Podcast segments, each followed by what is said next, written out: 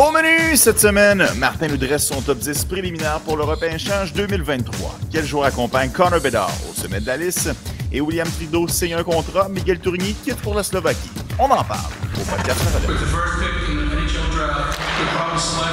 Le podcast La Relève. C'est un podcast de sport. 16 octobre 2022, Anthony Desaulniers, Martin Thériault, une autre édition du podcast. La relève, une édition qu'on attend toujours avec beaucoup d'impatience année après année, Marty, parce que c'est vraiment aujourd'hui qu'on se tourne vers le repêchage 2023. Tu nous dresses ton premier top 10 pour le prochain encamp de la NLH. Ben ouais, ben ouais, ben écoute, euh, salut des autres, ça fait du bien. Écoute, c'est là qu'on voit que ben, on revient dans nos pantoufles, dans euh, ce qu'on fait habituellement, notre routine habituelle et non les spéciaux euh, euh, de la LNH, même si c'est très plaisant, on suit la LNH et on aime vous renseigner des espoirs. Mais là, on, commence à ajouter justement un petit peu d'informations sur les prochains espoirs du repêchage 2023. Je pense que ça va être quand même assez à surveiller encore. Là. Les Canadiens de Montréal, qui, on, écoute, on peut toujours faire une surprise, là, j'ai l'impression qu'ils vont avoir un rang assez, euh, assez élevé, je pense. oui, je pense que oui aussi. Euh, malgré que j'étais bien heureux de la victoire contre les Maple Leafs de Toronto, c'est toujours plaisant de battre mm. euh, les Maple Leafs et d'engendrer la panique chez nos voisins de l'Ontario. mais Marty, on, le disait d'entrée de jeu, on va parler beaucoup des, espoirs de 2023. Puis moi, j'aime ça parce que c'est pas nécessairement du contenu qu'on peut retrouver un peu partout. Fait mm. c'est là que je trouve que c'est vraiment intéressant de t'écouter. Et aujourd'hui, tu vas vraiment nous dresser un portrait pour les 10 meilleurs joueurs qui, selon toi, en date du 16 octobre 2022 euh, figure parmi tes listes. On le sait, hein, c'est un repêchage qui, à mon sens, est bourré d'attaquants dans le haut de la pyramide. Donc, j'ai bien hâte de voir euh, si tu as réussi à faufiler euh, un défenseur ou un gardien de but à travers tout ça. Donc, commence, Marky, avec ton rang numéro 10. Écoute, tu m'enlèves les mots de la bouche. Tu me, fais, tu me fais pratiquement brûler le suspense tout de suite, d'entrée de jeu j'ai mon meilleur défenseur au rang 10. Ça donne. Euh, je t'enlève les mots. Tu m'enlèves les mots de la bouche, tu le dis très bien. Je pense que c'est un repêchage d'attaquants et on le voit très bien avec euh, ce classement préliminaire. Puis simplement une petite note avant de commencer. Là. Euh, oui, c'est un top 10, mais c'est préliminaire. C'est en début de saison, je vais l'admettre, j'ai porté peut-être un peu plus d'efforts sur les camps d'entraînement de la LNH, sur les camps des recrues, sur les espoirs des 32 équipes. J'ai regardé énormément de hockey. Ça a fait en sorte que les espoirs du repêchage 2023 je les ai regardés énormément l'an dernier. Je les ai regardés également cet été au Linka Gretzky, euh, par exemple. Ça fait en sorte que j'ai peut-être donné un peu moins d'efforts euh, dans, le dernier mois. Donc là, prenez-le vraiment comme une liste de départ. C'est comme si on, commence le marathon, là, et là, on est au, on est au kilomètre zéro. on va débarquer au repêchage, là, on sera au kilomètre 42. Donc, voyez-le un peu comme ça. Ça, risque de, changer, mais bon, ça dépend des, euh, rangs également. vous allez voir, je vais m'expliquer tout au long du dévoilement du top 10. Exact. Il n'y a, rien, euh, a rien de mal à avoir une opinion sur un joueur au mois d'octobre et d'avoir complètement changé son fusil d'épaule lorsqu'on sera à quelques semaines du repêchage. Ça fait partie de l'exercice. Et j'aime mieux, en fait, que tu t'ajustes en cours de route que tu t'entêtes à garder euh, tes opinions de départ. Donc, Marty, dévoile-nous ce fameux défenseur auquel tu fais référence. Euh, donc, le donc, au dixième rang, j'ai le. Ben, c'est ça, je viens de le dire, mon meilleur défenseur du repêchage, c'est le défenseur du Storm de Guelph, Cam Allen. Et Cam Allen, je l'aime vraiment beaucoup. Écoute, justement, je l'ai beaucoup observé lors de, la Coupe Linka Gretzky euh, cet été. Là. Puis c'est vraiment un défenseur à caractère offensif, super intelligent. Euh, lorsque je parle de la fameuse qualité d'être imprévisible, de bouger les lignes de passe, de décocher des tirs alors que tu envoies l'information que tu vas effectuer une passe, c'est exactement ce genre de défenseur-là. Très proactif et il est rapide également. Il est super intelligent. Même lorsque tu lui appliques l'échec avant, il y a certains défenseurs qui vont peut-être un peu euh, plus mal réagir, euh, mais lui, il, esquive quand même bien la pression. Il est par la suite capable d'effectuer de, belles relances. Donc, j'aime beaucoup cet aspect-là. Donc, je pense que c'est quelqu'un qui est efficace en relance, de bonnes premières passes. Il y a quand même un bon coup de patin, donc en relance pour transporter la rondelle et, aider le jeu de transition, je pense que c'est très bon. Et, justement, en avantage numérique, étant donné que c'est quelqu'un qui est très créatif, qui fait beaucoup, bouger la rondelle, et je pense que c'est intéressant. Lui, ce qui va être à surveiller tout au long de la saison, euh, le Storm de Guelph, on en a quand même beaucoup parlé l'an dernier parce qu'il y avait énormément d'espoir admissible au repêchage 2022. Tu avais Danny Shilkin, tu avais Mathieu Poitras, et c'est là que je m'en vais. Tu avais euh, avais, Michael Butchinger en défense. Et c'est là que je veux apporter un, petit bémol. Donc, je pense qu'il va apporter quand même son lot de points en attaque, mais je veux surveiller parce que je pense que tu as un Butchinger qui peut également occuper des minutes de jeu en avantage numérique. Ça, ce sera à surveiller dans son cas. C'est là qu'il faudra voir au fur et à mesure de la saison si euh, il pourra prendre la place, par exemple, d'un Butchinger ou, au contraire, si ça pourrait affecter sa production, même si j'aime beaucoup euh, ce que je vois. Donc, Cam Allen, pour l'instant, euh, vraiment dixième rang, puis moi, je l'avais adoré à la Coupe Linga Gretzky. Là. Moi, j'avais trouvé qu'il a été le meilleur défenseur du Canada. Il avait été excellent. C'était le capitaine, hein, si je me souviens bien, de la formation canadienne. Je ne me trompe pas, Marky? ça, il faudrait que je revoie. je, vais, vérifier pendant que tu, mm. parles, mais mais c'est vrai qu'il avait été, il avait été excellent. Je me souviens, il avait eu une excellente production offensive malgré que c'est un arrière. Hmm. Euh, oui, absolument. Puis tu as raison, il était capitaine de la formation canadienne. donc ça, ça, donne, euh, ça donne une idée. Il avait obtenu 7 euh, points en 5 matchs. Donc c'est quand même. C'est quand même pas rien. Là. donc, c'est ça. Je pense que c'est intéressant. Puis tu le sais, la OHL, ça demeure une ligue, selon moi, la meilleure ligue junior au monde. Tu as énormément de talent dans toutes les équipes. Donc, tu sais, s'il est capable de montrer de belles choses. J'ai vu qu'il y a eu un match là, récemment qui a eu une fiche de moins 2 ou moins 3. Donc, ça, c'est à surveiller. Est-ce que défensivement, ça va être un peu plus difficile? Je vais être honnête avec toi. Je n'ai pas tant surveillé ces matchs dans la OHL euh, depuis que c'est commencé. Mais là, je vous le dis, on, commence justement à faire le, nos, euh, nos, tours d'horizon, justement, des espoirs. on va arriver à la OHL assez rapidement si ce n'est pas la semaine prochaine, ce sera, dans les, ce sera prochainement. Là. Donc, je vais le surveiller, je vais le regarder davantage et là, je pourrais savoir si, euh, là, en effet, avec des joueurs plus expérimentés, parce qu'on ne se le cachera pas, la, la OHL, euh, c'est une ligue de joueurs de 16 à 20 ans. Ça demeure plus relevé que la Coupe Linka Gretzky où tu as les meilleurs joueurs des moins de 18 ans seulement. Exact.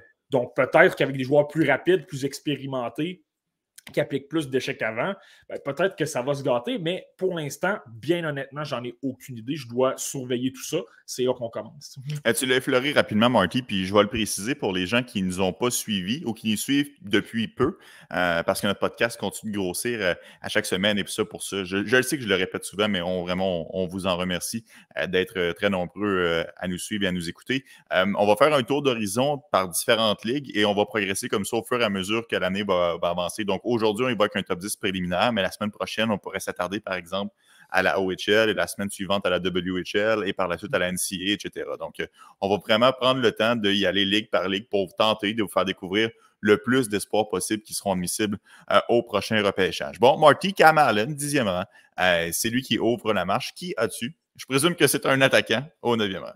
Euh, ouais, là, là on, vole pas on ne vole pas de punch. Les neuf premiers joueurs sont des attaquants. Il n'y a pas de gardien de but, même s'il y en a de très bons. Là.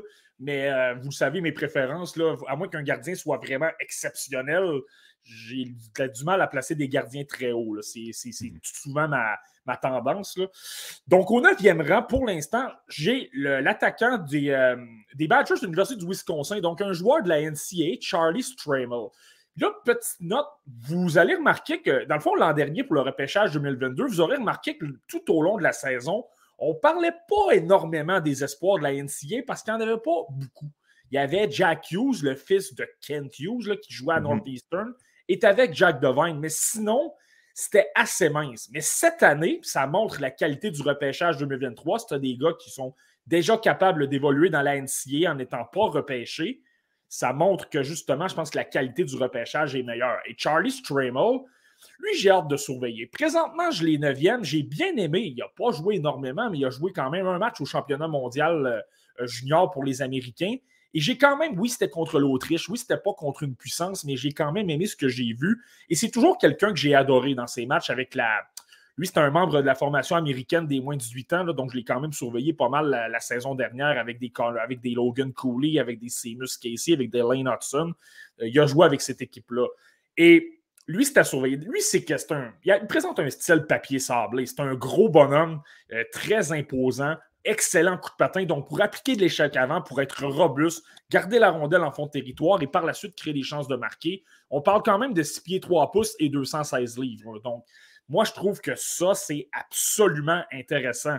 Et comme je te dis, il n'a pas joué énormément, mais dans ce match-là contre l'Autriche, moi, j'ai aimé justement son coup de patin. J'ai aimé qu'il s'impliquait. Et il a même créé un petit peu justement de chance de marquer. Tu vois qu'il avait une espèce de, flair pour le filet. Maintenant, je t'avoue que c'est un style davantage rugueux, là, justement, un style bâti pour la LNH pour euh, euh, entrer dans la tête de l'adversaire. J'ai hâte de surveiller sa saison. Là, il est quand même dans un calibre très relevé. Il a seulement un point en quatre matchs présentement, ce qui est, quand même normal. Ça demeure l'un des joueurs les plus jeunes de, la NCA. Euh, mais ce qui est à surveiller, c'est que lui, justement, son style rugueux qui le démarque, est-ce qu'il va être capable d'amasser des points et de montrer du talent offensif? Il y a quand même beaucoup de joueurs que je ne mentionnerai pas aujourd'hui, mais qui pourraient peut-être avoir de très belles progressions. Je pense à un Andrew Crystal qui est avec euh, les Rockets de Kelowna dans la WHL. Il a une très belle saison. Il a d'excellentes mains. Pourrait peut-être remonter dans les listes. J'aime beaucoup euh, euh, Riley, Riley Height, un, autre joueur de la WHL qui, lui, est bon également. Tu as Edward Chalet. Tu as, des gars comme ça. Charlie n'est pas dans ton top 10? Ah ouais. Euh, Charlie n'est pas. Il est 11e. Il est 11e par contre. Fait qu'il n'est pas très loin. Euh, puis là, ils ont fait notre top 10. Je pourrais, je pourrais te l'expliquer. Veux-tu que je te l'explique pourquoi j'ai Edouard ouais, Rapidement, je m'attendais à ce que tu me le sortes. Là. Fait que j'étais un peu surpris, mais ouais, éternise-toi pas. Mais ouais, un petit mot pourquoi Charlie n'a pas réussi à percer la liste aujourd'hui? Mais c'est sûr que là, présentement, c'est un peu des observations de tout au long de l'an dernier et là, un petit peu de début de saison. Et Charlie a eu un excellent, une excellente coupe Linka Gretzky. Ça, je ne le cacherai pas. Mm-hmm. Moi-même, il m'a absolument renversé. Euh, la raison pour laquelle je l'ai peut-être derrière d'autres joueurs, c'est justement que les gars qui ont été devant ont peut-être montré euh, un petit peu plus de constance, ont montré du jeu offensif, ont montré de belles choses dans des calibres assez relevés. Et, et Charlie, c'est dans les matchs que j'ai observés, je trouve qu'il manque de constance au fur et à mesure d'un match. Je m'explique, il y a des séquences où tu le vois pendant 30 secondes, une minute, deux minutes, il est partout sur la patinoire, il crée absolument du chaos partout, crée des chances de marquer, il est bon défensivement, crée des revirements. Euh, prend la rondelle, décoche d'excellents lancers, puis il est tellement intelligent, il se place super bien pour euh, justement euh, soit se faire oublier des défenseurs adverses ou créer des chances pour ses coéquipiers.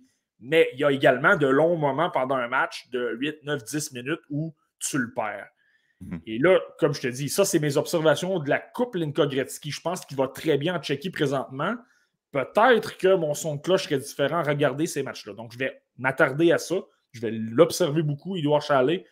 Puis euh, là, on verra par la suite si mes craintes seront, euh, seront dissipées. Si c'est. Euh, si je vois que finalement ça s'améliore, c'est beaucoup mieux que, que, ma première impression, ben on réajustera le tir et on le placera plus haut, mais certainement pas deuxième comme Craig Button. Ça, je te confirme. Ah, c'est bon, Marky. je vais terminer sur Charlie Strimmel. Bon, tu disais que pour l'instant, tes premières observations sont beaucoup basées sur l'année dernière. C'est quand même un joueur qui n'avait pas été épargné par les blessures. Qu'est-ce qui fait en sorte qu'il est tout de même au neuvième rang?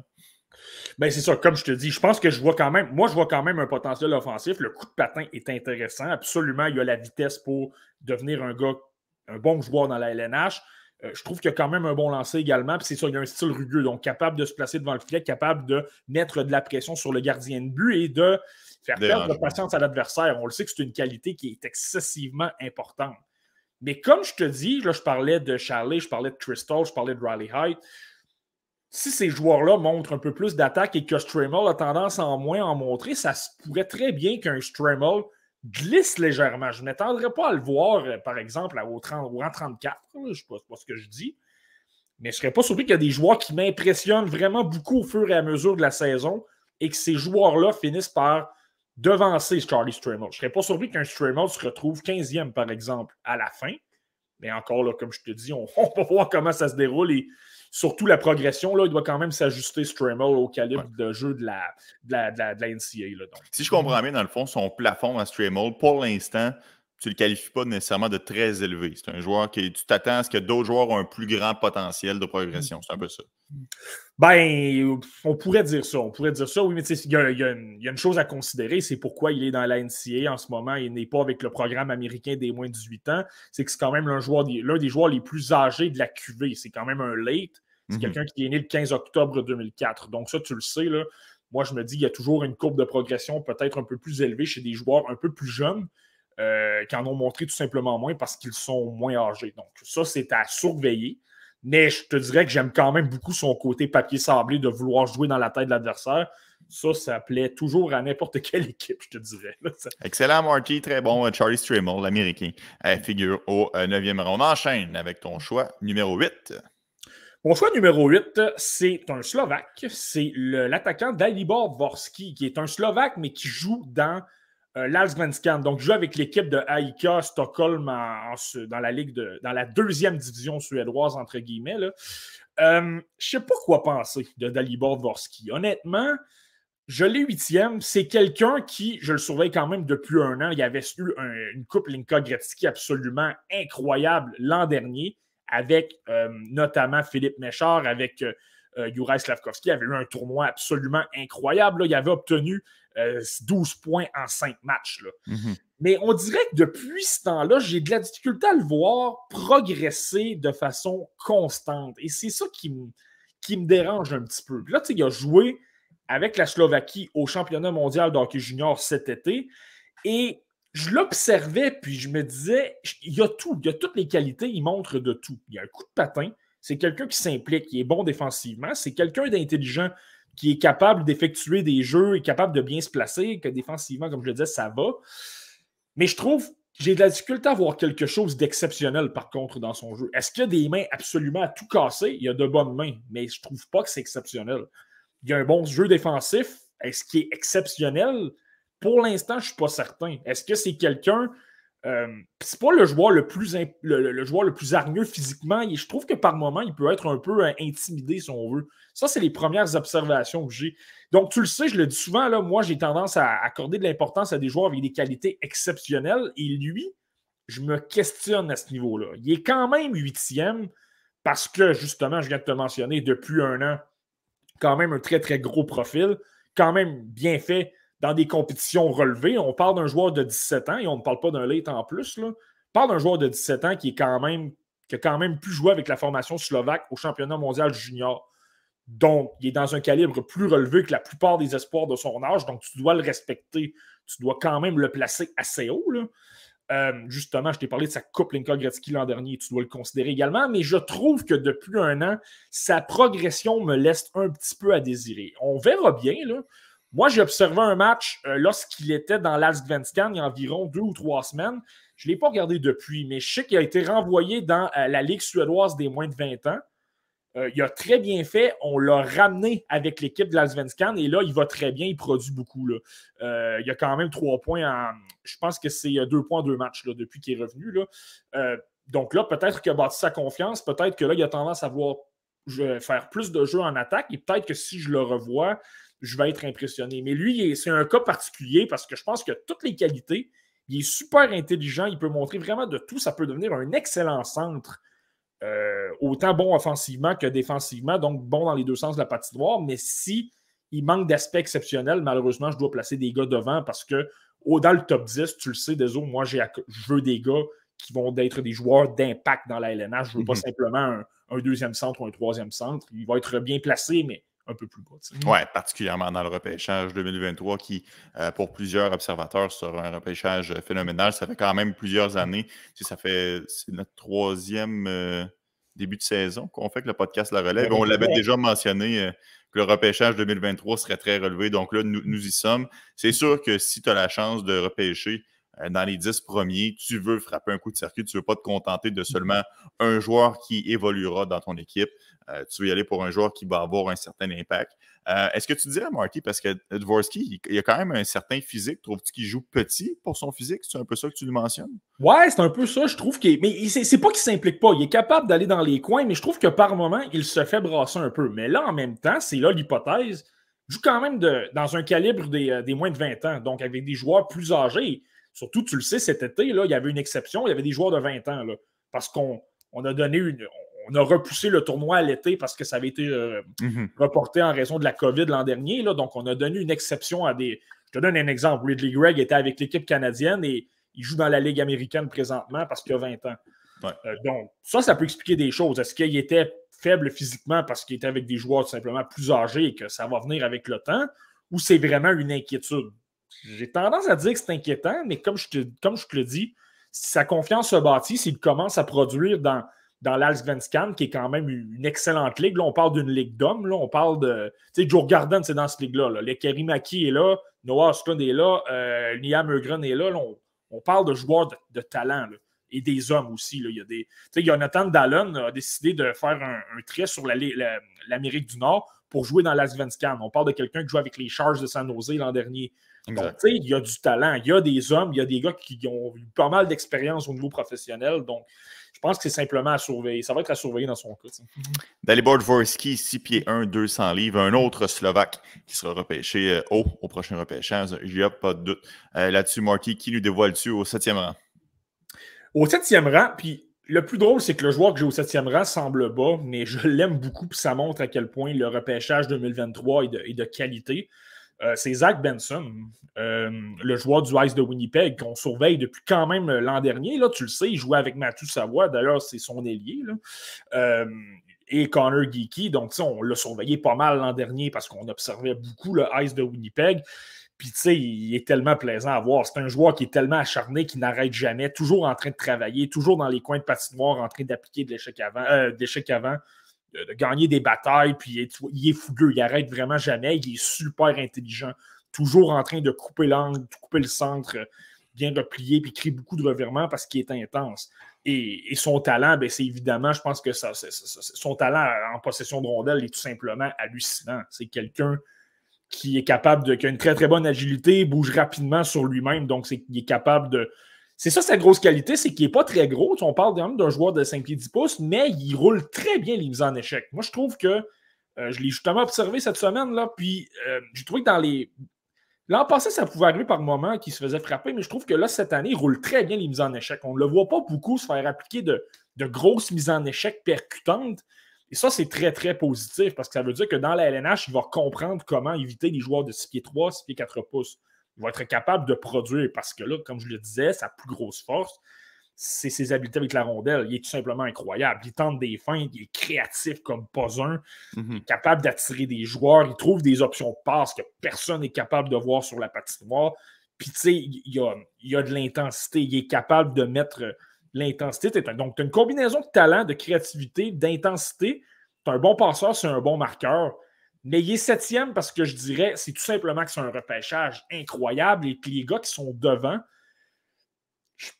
sont un peu plus gros physiquement, puis sont aussi complets que lui. Donc là, en raison de la taille, je suis obligé de placer euh, Benson un petit peu plus bas, donc septième. Mais ça ne veut pas dire qu'il n'est pas un bon joueur. Au contraire, c'est tout un attaquant. Puis c'est. c'est après Connor Bedard et Matvey Mishkov, tu vois, ce repêchage 2023 est tellement incroyable, mais c'est l'un des joueurs les plus spectaculaires de ce repêchage-là, sans aucun doute. Mais là, c'est simplement que tu as, tellement un repêchage incroyable, je ne peux pas dire le meilleur, là, mais euh, il est assurément dans le top 3 ou top 4 pour l'instant. Ben, c'est, le, le premier nom, honnêtement, qui me surprend depuis le début. Euh, Marty, je m'attendais à ce que Benson soit plus haut. Euh, on le sait, le Ice de Winnipeg l'année dernière avait une bonne équipe et ils ont encore une bonne formation. Mm. Mais rappelle-toi, en séries éliminatoires, on compte sur Mathieu Savoie, on compte sur Connor Geeky.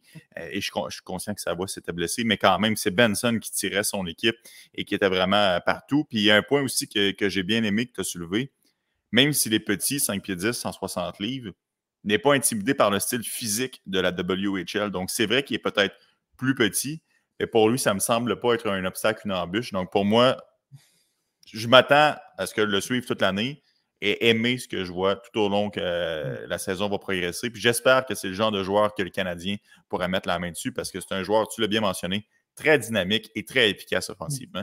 Euh, Zach Benson, un, joueur à surveiller, ça, il n'y a pas de doute. Il ben, faut rappeler aussi, hein, lors des dernières séries éliminatoires, euh, les, le Ice de Winnipeg a quand même fait un bon, un bon bout de chemin. Ils ont été éliminés par les, euh, les All Kings d'Edmonton, les éventuels champions. Puis il a quand même obtenu 23 points en, 15 matchs. Là. Donc, tu sais, c'est vraiment lui qui, avait été, qui avait été absolument incroyable. Donc, ça, c'est. Ça, c'est à prendre en considération aussi. Ça se pourrait très bien qu'on débarque lors des prochaines séries puis que finalement, je me dise, OK, il est meilleur que des joueurs que j'ai devant parce que quand ça compte, il est vraiment incroyable. Mais pour l'instant, c'est légèrement la taille. Mais comme je te dis, c'est tellement un repêchage incroyable que c'est euh, euh, c'est serré par contre. C'est très ah, exact. Puis, honnêtement, c'est ta liste et c'est bien correct. Et encore une fois, je le répète, on est au mois d'octobre. Il n'y a rien qui dit que lorsque tu feras le même exercice euh, durant le temps des fêtes et finalement à quelques, quelques jours du repêchage, que Benson ne pourrait pas se retrouver quatrième comme il ne pourra pas se retrouver douzième. On est vraiment dans un statut euh, euh, préliminaire pour l'instant. Mais tout de même, Zach Benson, attaquant fort intéressant pour euh, le Ice de Winnipeg. Tu veux racheter sur lui, Marty, ou on enchaîne avec ton numéro 6? Non, je pense que c'est pas mal ça. Je pense que ça, fait, ça, fait, je pense que ça, fait bien le portrait du joueur, justement. Là. Super intense, super créatif, super spectaculaire et se présente dans les gros moments importants. exact. Euh, exact. Zach Benson, attaquant du Ice de Winnipeg, au 7e rang. Marty, numéro 6. Au sixième rang, c'est un joueur qui est moins spectaculaire, mais moi que j'aime beaucoup parce que je le trouve très complet. Euh, c'est euh, l'attaquant des, euh, des, Generals d'Oshawa, donc dans la OHL. donc, selon moi, c'est le meilleur joueur de la OHL dans, ce, dans ce repêchage-là. c'est Callum Ritchie. Callum Ritchie, c'est ça. Je pense que c'est un gars qui est vraiment très bon partout. C'est quelqu'un qui, défensivement, je le trouve très solide, très, très bien. Il n'est pas spectaculaire comme Zach Benson, même s'il présente de belles qualités, mais il est efficace dans tout. Très bon défensivement, offensivement, euh, appuie, bien ses, bien ses défenseurs, donc aide les, aide relances.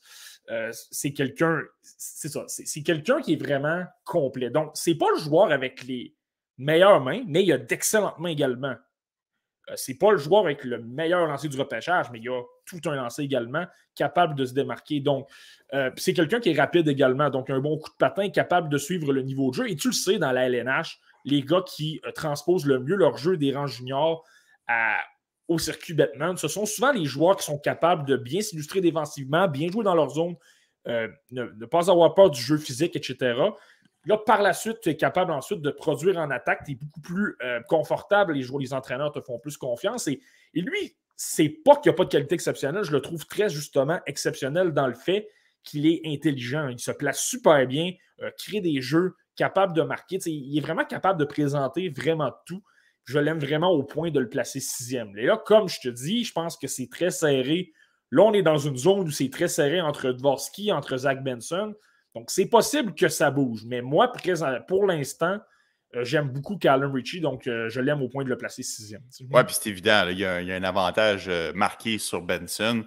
on l'a dit, le Benson, c'est quand même un petit bonhomme. Callum Ritchie est 6 pieds 2. Là. Euh, donc, ça fait en sorte que. Et non seulement, on parlait tantôt d'un gabarit euh, qui n'est pas nécessairement utilisé, que le joueur ne tire pas nécessairement avantage. Callum Ritchie, je trouve qu'il a une bonne combinaison de talent et de physique. Il se sert bien de son corps pour justement euh, séparer l'adversaire de la rondelle, protéger sa rondelle. donc, je peux comprendre qu'il figure aussi haut sur ta liste. Oui, absolument. C'est parce que là, rendu là, mais comme je te dis, le repêchage est tellement talentueux que euh, des petits détails comme ça, justement, le fait que Richie est 6 pieds 2 pouces et que Benson est 5, pieds 10 pouces, euh, ben, ça change tout dans mon cas. C'est une simple raison qui fait que je vais placer un joueur devant parce qu'il y a tout simplement moins de risques et il présente mm-hmm. les mêmes belles qualités, même si il est peut-être un peu moins intense. Mais il est bon aussi. Là. Pas, je ne dis pas qu'il se traîne les pieds, là, mais il est simplement légèrement moins intense, mais il est tellement efficace dans tout et plus gros que Benson. Donc, c'est pourquoi il est sixième et qui est devant. Qui est devant Callum Ritchie, joueur qui pourrait être euh, le premier de la OHL à entendre son nom lors du repêchage 2023. Marty, on amorce notre euh, ascension vers euh, le top 5. qui as-tu à cet endroit? Au cinquième rang, le petite note avant de nommer le nom au cinquième rang. Le joueur que j'ai cinquième, s'il était dans le repêchage 2022, serait premier. Ça vous donne une idée à quel point ce repêchage-là est incroyable. Le joueur que je vais nommer, je l'aurais devant Logan Cooley, qui était premier dans ma liste du mm. repêchage 2022. Il serait devant Shane Wright, il serait devant Simon Nemeth, il serait devant Juraj Slavkovski. Parce que là, on est dans une portion de repêchage que je trouve élite. évidemment, tu parles du joueur au rang numéro 5, mais c'est subséquemment pour les quatre autres qui vont suivre par la suite. Absolument, absolument. Et mon cinquième, c'est Léo Carlson, le gros joueur de centre qui joue à l'aile présentement parce qu'il est plus jeune, mais c'est un joueur de centre pour euh, la formation de Urebro euh, dans la SHL. Il joue donc dans la meilleure ligue de Suède, il joue contre des hommes, joue dans un calibre qui est très relevé. Et lui, c'est impressionnant parce que on parle d'un joueur, joueur, comme je vous dis, là, étant donné qu'il est plus jeune, on le place à l'aile pour euh, l'habitude au rythme de jeu de la, de la SHL, mais euh, on parle d'un joueur de 6 pieds 3 pouces et qui 194 livres, un très très gros centre de, très gros gabarit. Lui, c'est sa deuxième saison dans la SHL. A joué l'an dernier également. Et l'an dernier également, il présentait de très belles qualités. 9 points en 35 rencontres. Euh, tu pourrais comparer avec des joueurs qui sont de très bons joueurs dans la LNH et même à leur année de repêchage, il n'y avait pas des statistiques comme ça. Lui, là, débarque pour sa deuxième saison, donc est parfaitement conscient du calibre de jeu, n'est pas impressionné, s'est entraîné en conséquence, savait quoi améliorer. Et là, présentement, il y a 7 points en 10 matchs. Il y a pratiquement un point par match dans une ligue d'hommes. Mhm. Il est sur le premier trio de Rebro. il est à égalité au sommet des pointeurs de cette équipe-là. Ah, c'est incroyable. C'est tout un joueur, je vous le dis. C'est franchement impressionnant. Et là, au niveau du style de jeu, c'est quelqu'un qui a une intelligence incroyable, des mains vraiment vives, capable de créer beaucoup de jeux et très intelligent, justement, va attirer un joueur vers lui. Ça va permettre de libérer une ligne de passe et là, capable de créer. Euh, son lancer très sous-estimé. Moi, je le trouve vraiment bon. C'est pas son instinct premier. Il va pas vouloir marquer, tendance à vouloir créer des jeux et effectuer des passes. C'est surtout ça, mais il y a un très bon lancer également. Et, et Eureblo, justement, on l'utilise à droite là, en avantage numérique. C'est là qu'il est efficace pour décocher les lancers, mais également alimenter un peu tout le monde. Euh, puis c'est ça. Donc, tu rajoutes tous ces aspects-là, performe dans une ligue d'hommes avec des anciens de la LNH qui sont euh, dans, ce calibre de jeu-là, et fait non seulement bien, il fait très bien, c'est l'un des meilleurs joueurs de son équipe. Ça, c'est impressionnant. C'est un joueur de gros gabarit, c'est un joueur défensivement qui est très bon, se place très bien. Euh, justement, créatif comme pas un, bon lancé. Tu sais, un joueur de 6 pieds 3 pouces comme ça, toutes les équipes en veulent de ces joueurs-là. Tu sais, faudrait que je revoie, là, mais je pense qu'il y a des comparaisons avec Matt Sundin par moment. C'est un peu, on en est là un peu. Là. Donc, c'est dans cette catégorie de joueurs-là. La seule chose que je veux noter, le match que j'ai regardé cette semaine de Léo Carlson, je l'ai trouvé très bon en début de match, mais euh, c'était une rencontre où euh, Urebro clairement avait moins de talent que l'adversaire. Euh, on joue contre Lynn Copping qui avait quand même de. on avait quand même Anders Lindbach, un ancien de la LNH devant le filet. Là. Mm-hmm. ça, on n'a pas été chanceux nécessairement. On a tiré de l'arrière 3 ou 4 à 1. Et euh, j'ai trouvé que par la suite, Carlson, on l'a moins vu. Ça a été plus difficile. Il y avait plus de difficultés à s'imposer. Il perdait plus de batailles. Ça, c'est quelque chose qui va être à surveiller par contre. Est-ce qu'il abandonne facilement? Puis là, on s'entend, on parle de détails. C'est pas. Ah il ne va pas tomber 20e parce qu'il y a de la difficulté à ce niveau-là. Mais je pense que c'est simplement à surveiller dans son cas. J'ai noté que c'était un petit peu moins relevé soudainement lorsque Rebro a commencé à vraiment tirer de l'arrière. Donc, ça, c'est deux façons de le voir. Est-ce qu'il abandonne facilement? Est-ce que tu peux travailler avec lui? Puis, écoute, abandonne pas, donne le même effort. Tu étais correct à 0-0, continue de travailler.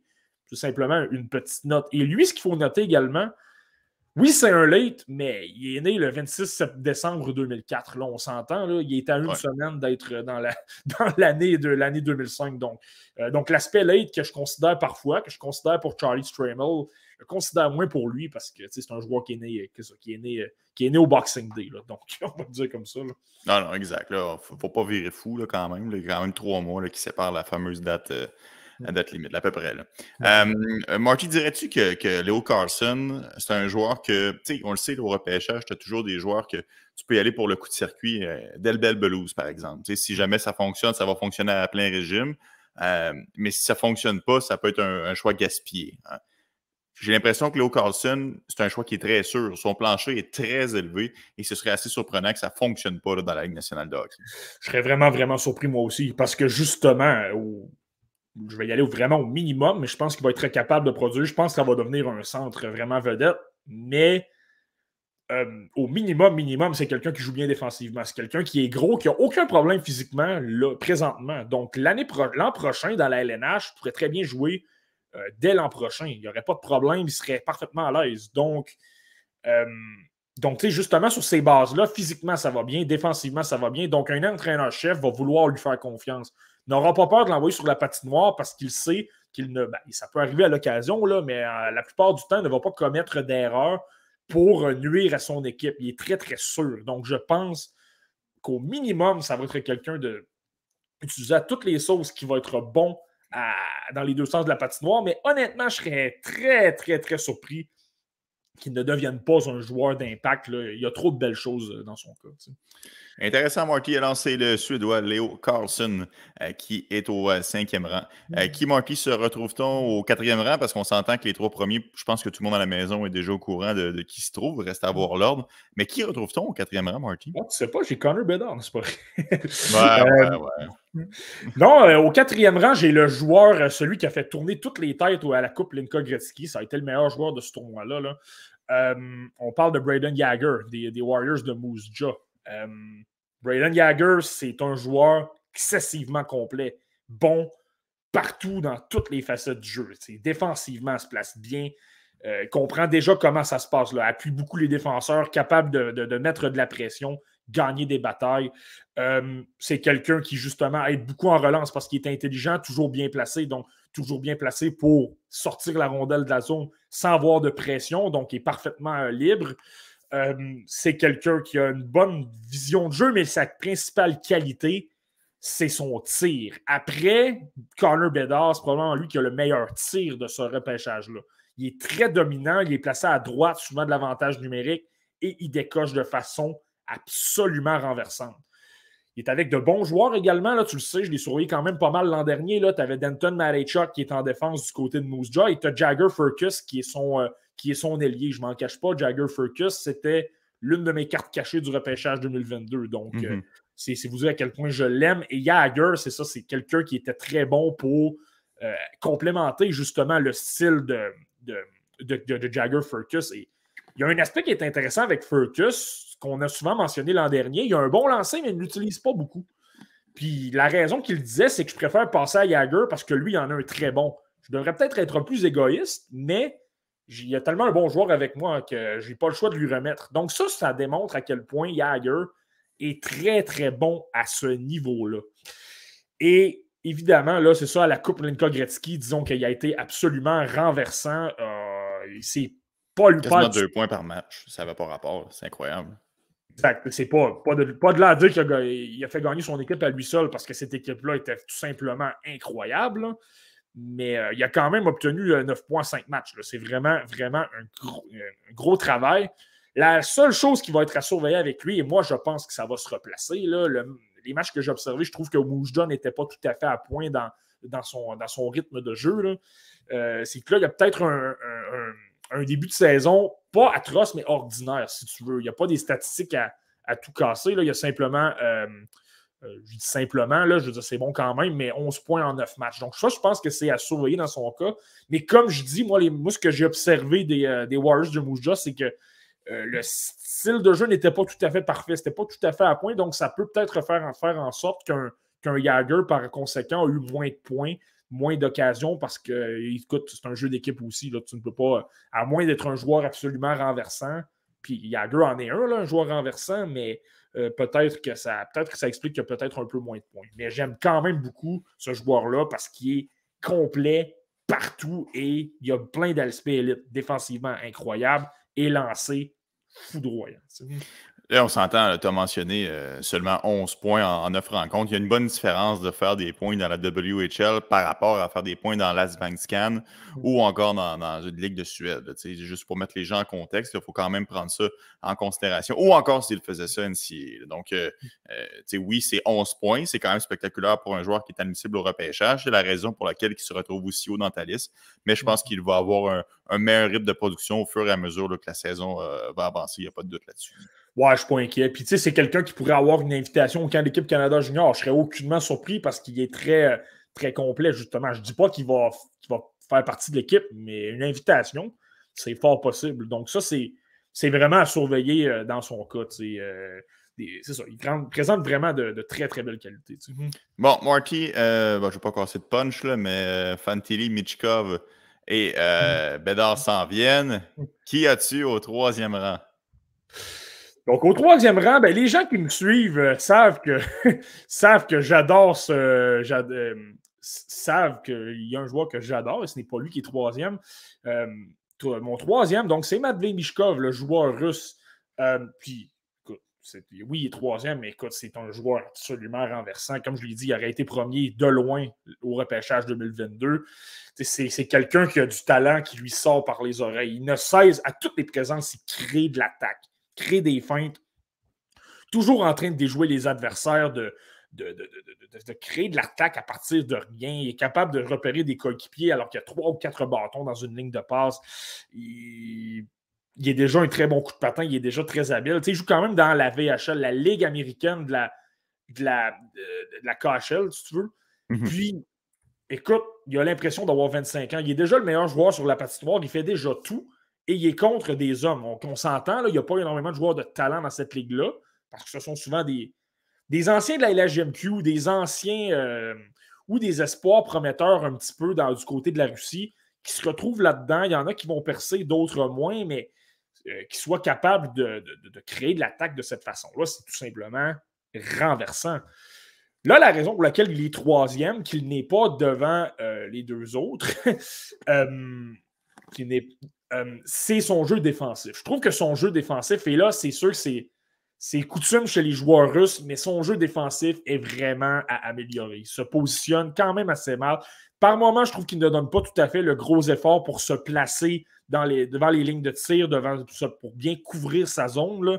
Puis ça, dans la, dans, la, VHL ou voire dans la KHL, parce qu'il y a des matchs dans la KHL également avec le, le Scott Saint-Pétersbourg, euh, ça ne pardonne pas. Tu ne peux pas commettre deux ou trois revirements, puis malgré son talent, il va jouer quand même, il va être super bon. Mais s'il continue à être mauvais défensivement, euh, il pourrait y avoir des accros avec, avec l'entraîneur-chef. L'entraîneur-chef mm-hmm. pourrait le clouer au banc dans les dix dernières minutes parce qu'il n'a pas confiance en lui sur le plan défensif. Moi, je trouve qu'en l'observant. Excuse-moi, Marty, je Dieu sait que dans la KHL, des jeunes joueurs ça arrive que leur temps de jeu est drastiquement réduit. On veut penser à des Danila Yurov, etc. Mmh, mmh. Donc, euh, tu ne peux pas vraiment te permettre trop d'erreurs de, parcours parce qu'on veut gagner et ce n'est pas une ligue de développement. Hein. Mmh. Non, absolument. Puis, euh, mais c'est ça, euh, c'est ça. Il faut vraiment qu'il améliore ça. Je te dirais que par moment, son style me fait penser à Kirill Kaprizov.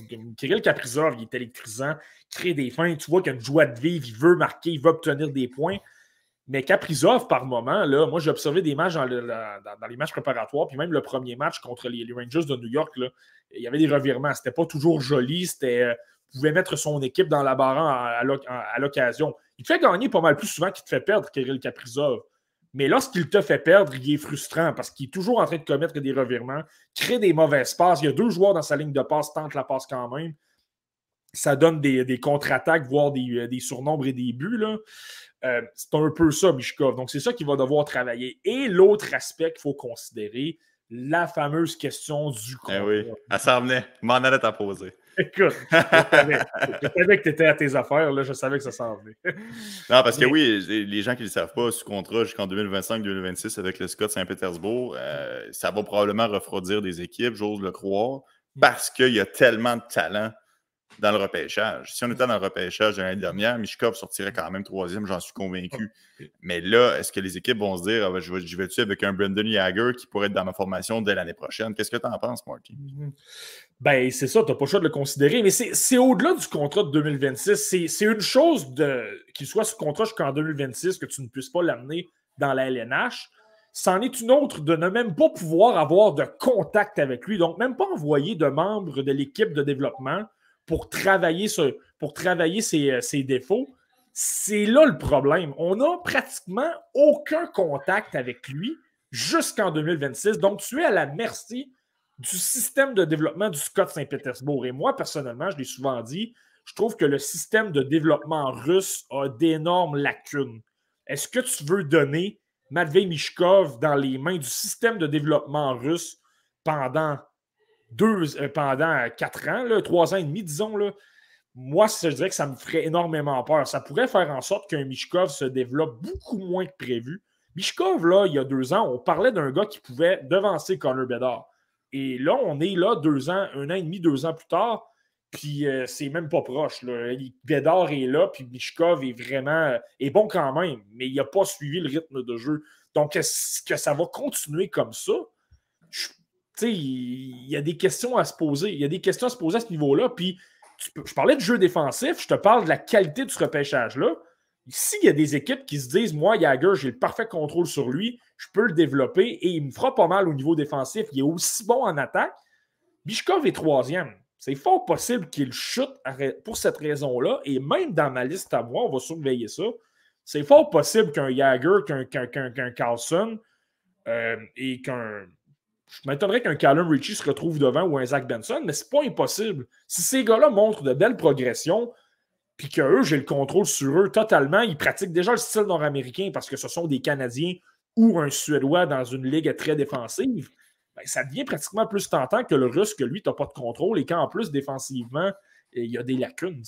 Est-ce qu'il y a un risque, Marky, qu'en 2026, il décide de prolonger son entente en KHL? Penses-tu que ça, c'est quelque chose qui pourrait arriver?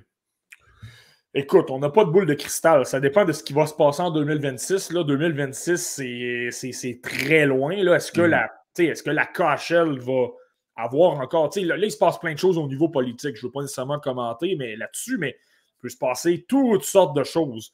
Donc, est-ce que la KHL va même encore. Là, on s'entend, là, je dis n'importe quoi, mais est-ce que la KHL va même exister encore? Est-ce que ça va être une ligue plus dominante? Est-ce que la, la, situation de la guerre en Ukraine va être réglée?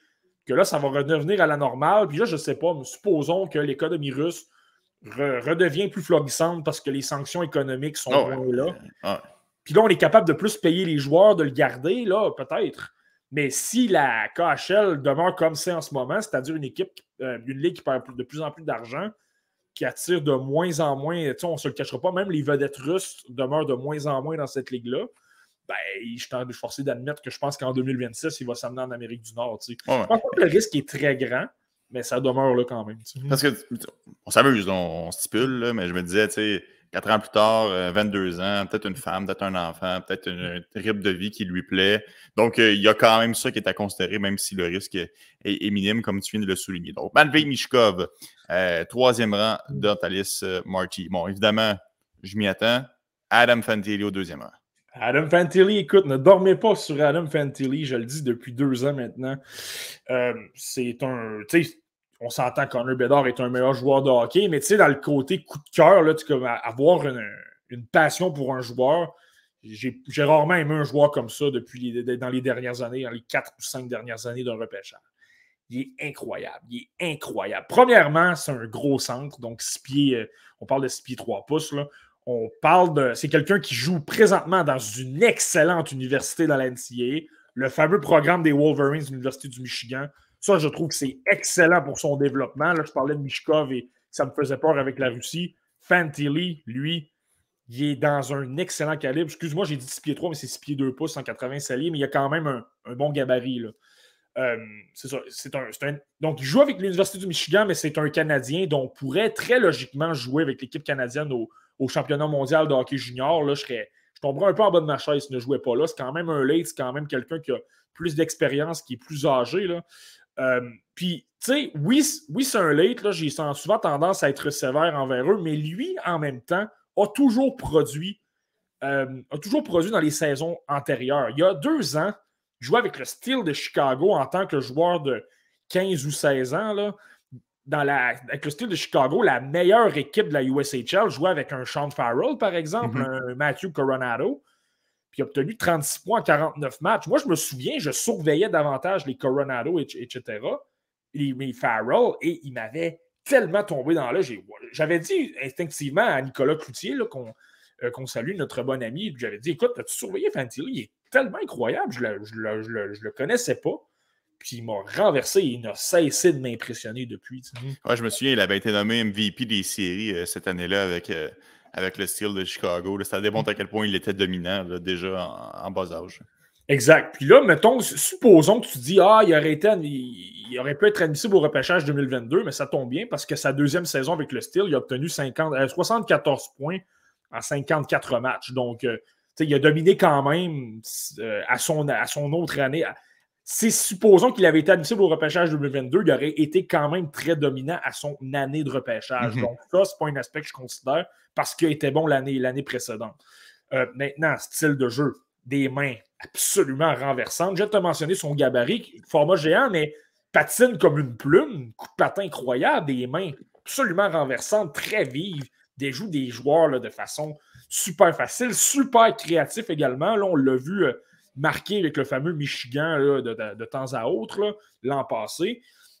C'est quelqu'un défensivement, je trouve, qui s'illustre bien, se place super bien. Il a un excellent lancer également. Euh, puis, je viens, de d'en parler. Un gars de format géant qui a du talent, qui bouge super bien, qui est rapide. Et en plus, le côté hors là, justement, Nicolas Cloutier lui a parlé il y a quelques semaines à Adam Fantilli. Puis ça semble être une bonne personne. Un gars super jovial, semble être un gars d'équipe, semble s'amuser. Puis je pense que dans une philosophie d'équipe où tu veux quelqu'un justement qui va amener de la bonne énergie positive à une équipe, qui ne va pas tirer l'équipe vers le bas, mais je pense qu'un Fantilly il est bon là-dedans parce que c'est quelqu'un qui s'amuse. Tapez son nom sur HockeyDB puis regardez sa photo, vous allez voir qu'est-ce que je veux dire. C'est amusé à faire un Brandon Tanev de lui-même, puis ça s'est retrouvé euh, à être la photo choisie par HockeyDB. Donc, tu sais, ça donne une idée à quel point euh, ben, ces genres de joueurs-là, parfois, ça peut être contagieux. Regarde un Marc-André Fleury tout au long de sa carrière. Euh, il y a toujours eu de bonnes équipes. Ce n'était pas nécessairement les meilleures, mais ces équipes-là étaient capables d'accomplir de belles choses parce que Fleury calmait les joueurs avec toutes sortes de farces, ou, euh, etc. Ah Donc, le partisan du War, le calmos, là. il n'y a, rien. Tu, tu, veux-tu qu'on en parle de Marc-André Je ne peux pas dire que je suis très heureux de ces deux premiers matchs. Euh, on va dire, non, non, je, veux te garder de bonne humeur. Là. On ne s'éternisera pas sur, euh, euh, sur le sujet. Marty, il y a PL La Pointe Vizina qui est, qui est d'accord avec toi. Là. Je, je, retiens particulièrement la deuxième partie du commentaire. J'adore Fantilly. Je sens qu'il va être avec le Canadien. J'espère que tu vas avoir raison, PL, parce que c'est franchement tout un joueur de hockey. Et, et on le sait, hein, c'est vraiment un trio qui est à la qui est à la tête de la pyramide. On parle beaucoup de Mishkov, on parle beaucoup de Fantilli, on parle beaucoup de Bédard. Fantilli, de par son gabarit, il se distingue beaucoup des deux autres. Tu sais, une équipe, parce qu'il y a autant de talent. C'est pas parce qu'il n'y a pas de talent, puis c'est juste parce qu'il est gros. tu l'as mentionné, il a plusieurs outils dans son coffre. Mais en plus, il est 6 pieds 2 comparativement aux autres qui sont 5 euh, et 10 environ. Là. Mm. Donc, je pense que ça fait, mm. ça fait une bonne différence. Je ne veux pas créer de fausses attentes. Là. Supposons que le les Canadiens ont une saison difficile puis se retrouvent au deuxième rang puis avancent Adam Fantilli. Honnête, puis on s'entend, c'est le même cas avec Connor Bedard. Là. Mais Fantilli aurait le potentiel d'être l'un des joueurs les plus appréciés, les plus populaires à Montréal. Il serait plus populaire que Caulfield, je pense, puis pourrait être plus populaire depuis là, trentaine d'années, facilement. justement, il présente le charisme, il présente le talent. C'est un gros joueur de centre qu'on désire à Montréal depuis des années. J'entends ça depuis que je suis né. Là. Hmm. Donc, euh, puis je sais qu'on l'a, puis je suis plus vieux que toi, donc on, l'entend, on l'entend depuis que tu es né également. Donc, ça montre à quel point ce serait un joueur incroyable et tellement apprécié. Puis je pense que la pression de Montréal, serait capable de la prendre. C'est quand même un Ontarien, là, il est né à Mississauga, dans la région de Toronto, donc la pression, je pense qu'il sait, sait un petit peu c'est quoi. Mhm. Exact. Donc euh, là, Marty, je, sais que la saison vient de commencer, là, mais tu me donnes déjà goût là, de, au prochain repêchage 2023 mhm. pour savoir quelle équipe aura la chance de mettre la main sur Adam Fantilli. Bon, mhm. évidemment, Connor Bedard. Euh, au premier rang, Marty, il n'y a pas de surprise là. Tout, le monde, tout le monde le sait. C'est le repêchage Connor Bedard, le repêchage de 2023. Est-ce qu'il y a un réel risque, un peu comme Shane Wright l'année dernière, qu'on avait identifié comme plusieurs autres observateurs au début de saison comme le favori numéro un, que Connor Bedard se fasse déclasser et ne soit pas repêché au premier rang, excluant une blessure sérieuse. Est-ce qu'il y a un réel risque pour Connor Bedard? Il y a un risque, mais il est minime. Puis le seul risque que je vois, c'est ce que je viens de mentionner avec Fantilli. Donc, 6 pieds 2 pouces, un joueur de gros gabarit et qui présente toutes les qualités. Bon lancé, excellent défensivement, euh, euh, pour, pas appliquer des mises en échec, mais je veux dire capable de prendre le jeu physique euh, des mains incroyables. On s'entend, Fantilli est un centre de gros gabarit et tu le sais, les équipes dans la LNH adorent ça. Ce serait la seule raison. Bédard, c'est un joueur plus petit, c'est un joueur de 5 pieds 10 pouces et par moment, je me questionne pratiquement à savoir est-ce que je pense qu'il va demeurer un, bon joueur de centre quand même. Je pense que ça va arriver, mais par moment, je me questionne quand même. Je me dis, écoute, il joue un peu comme un ailier. Est-ce que ce serait possible? Ce serait l'un des meilleurs, sinon le meilleur ailier de la LNH pendant des années. Mais je trouve que s'il y a un risque, ce serait là. Mais on s'entend, le risque est très minime. Là. Présentement, tu as Connor Bedard qui est là et tu as Adam Fantilli qui est à peu près là. là présentement, c'est pas proche, là, mais Connor Bedard est de loin le meilleur. Euh, des mains, il y a peu de joueurs dans les dernières années qui ont les, qui ont les habiletés de Connor Bedard avec la rondelle. Il y a un coup de patin, c'est une fusée, des créativités élites. Là, on parle des meilleurs joueurs de la LNH. C'est à ce niveau-là. Oui, on ne le compare pas avec les autres joueurs admissibles au repêchage. On le compare avec les joueurs qui sont actuellement dans la Ligue nationale de hockey. Et il n'y a pas grand-chose en biais à personne. C'est ça qui est fascinant. honnêtement, prenons son lancer il fait partie de l'élite de la Ligue nationale de hockey déjà. Là. Ben, tu m'enlèves les mots de la bouche. Exactement ce que j'allais dire. Avec son lancer, simplement avec son lancer, il pourrait jouer sur un top 6 de la LNH en ce moment. puis il serait dominant, il serait à surveiller. Euh, les équipes organiseraient leur plan de match pour le contrer. Il y a 17 ans. Et c'est un jeune joueur de 17 ans. C'est pas quelqu'un qui est un, late ou né au mois de janvier ou quelque chose comme ça. On parle de 17 juillet 2005. Donc, c'est quelqu'un qui est extrêmement jeune. Il y a encore une très grosse courbe de progression à prendre. Donc, c'est renversant. Puis, euh, justement, il est intelligent. Tu pourrais dire, justement, est-ce que le côté physique, ça pourrait lui nuire? Mais il n'y a aucun problème. Il est capable d'éviter les mises en échec. On l'a vu au championnat mondial junior. Il commençait à s'illustrer physiquement, à appliquer des mises en échec, puis même se faisait brasser, puis il était capable de maîtriser. Je pense qu'il a appris beaucoup dans ce tournoi-là sur cet aspect-là. Puis là, ben, j'ai pas besoin de le mentionner. Écoute, il a déjà de l'expérience au niveau des moins de 20 ans et il, est déjà. Il, domine déjà complètement cette compétition-là.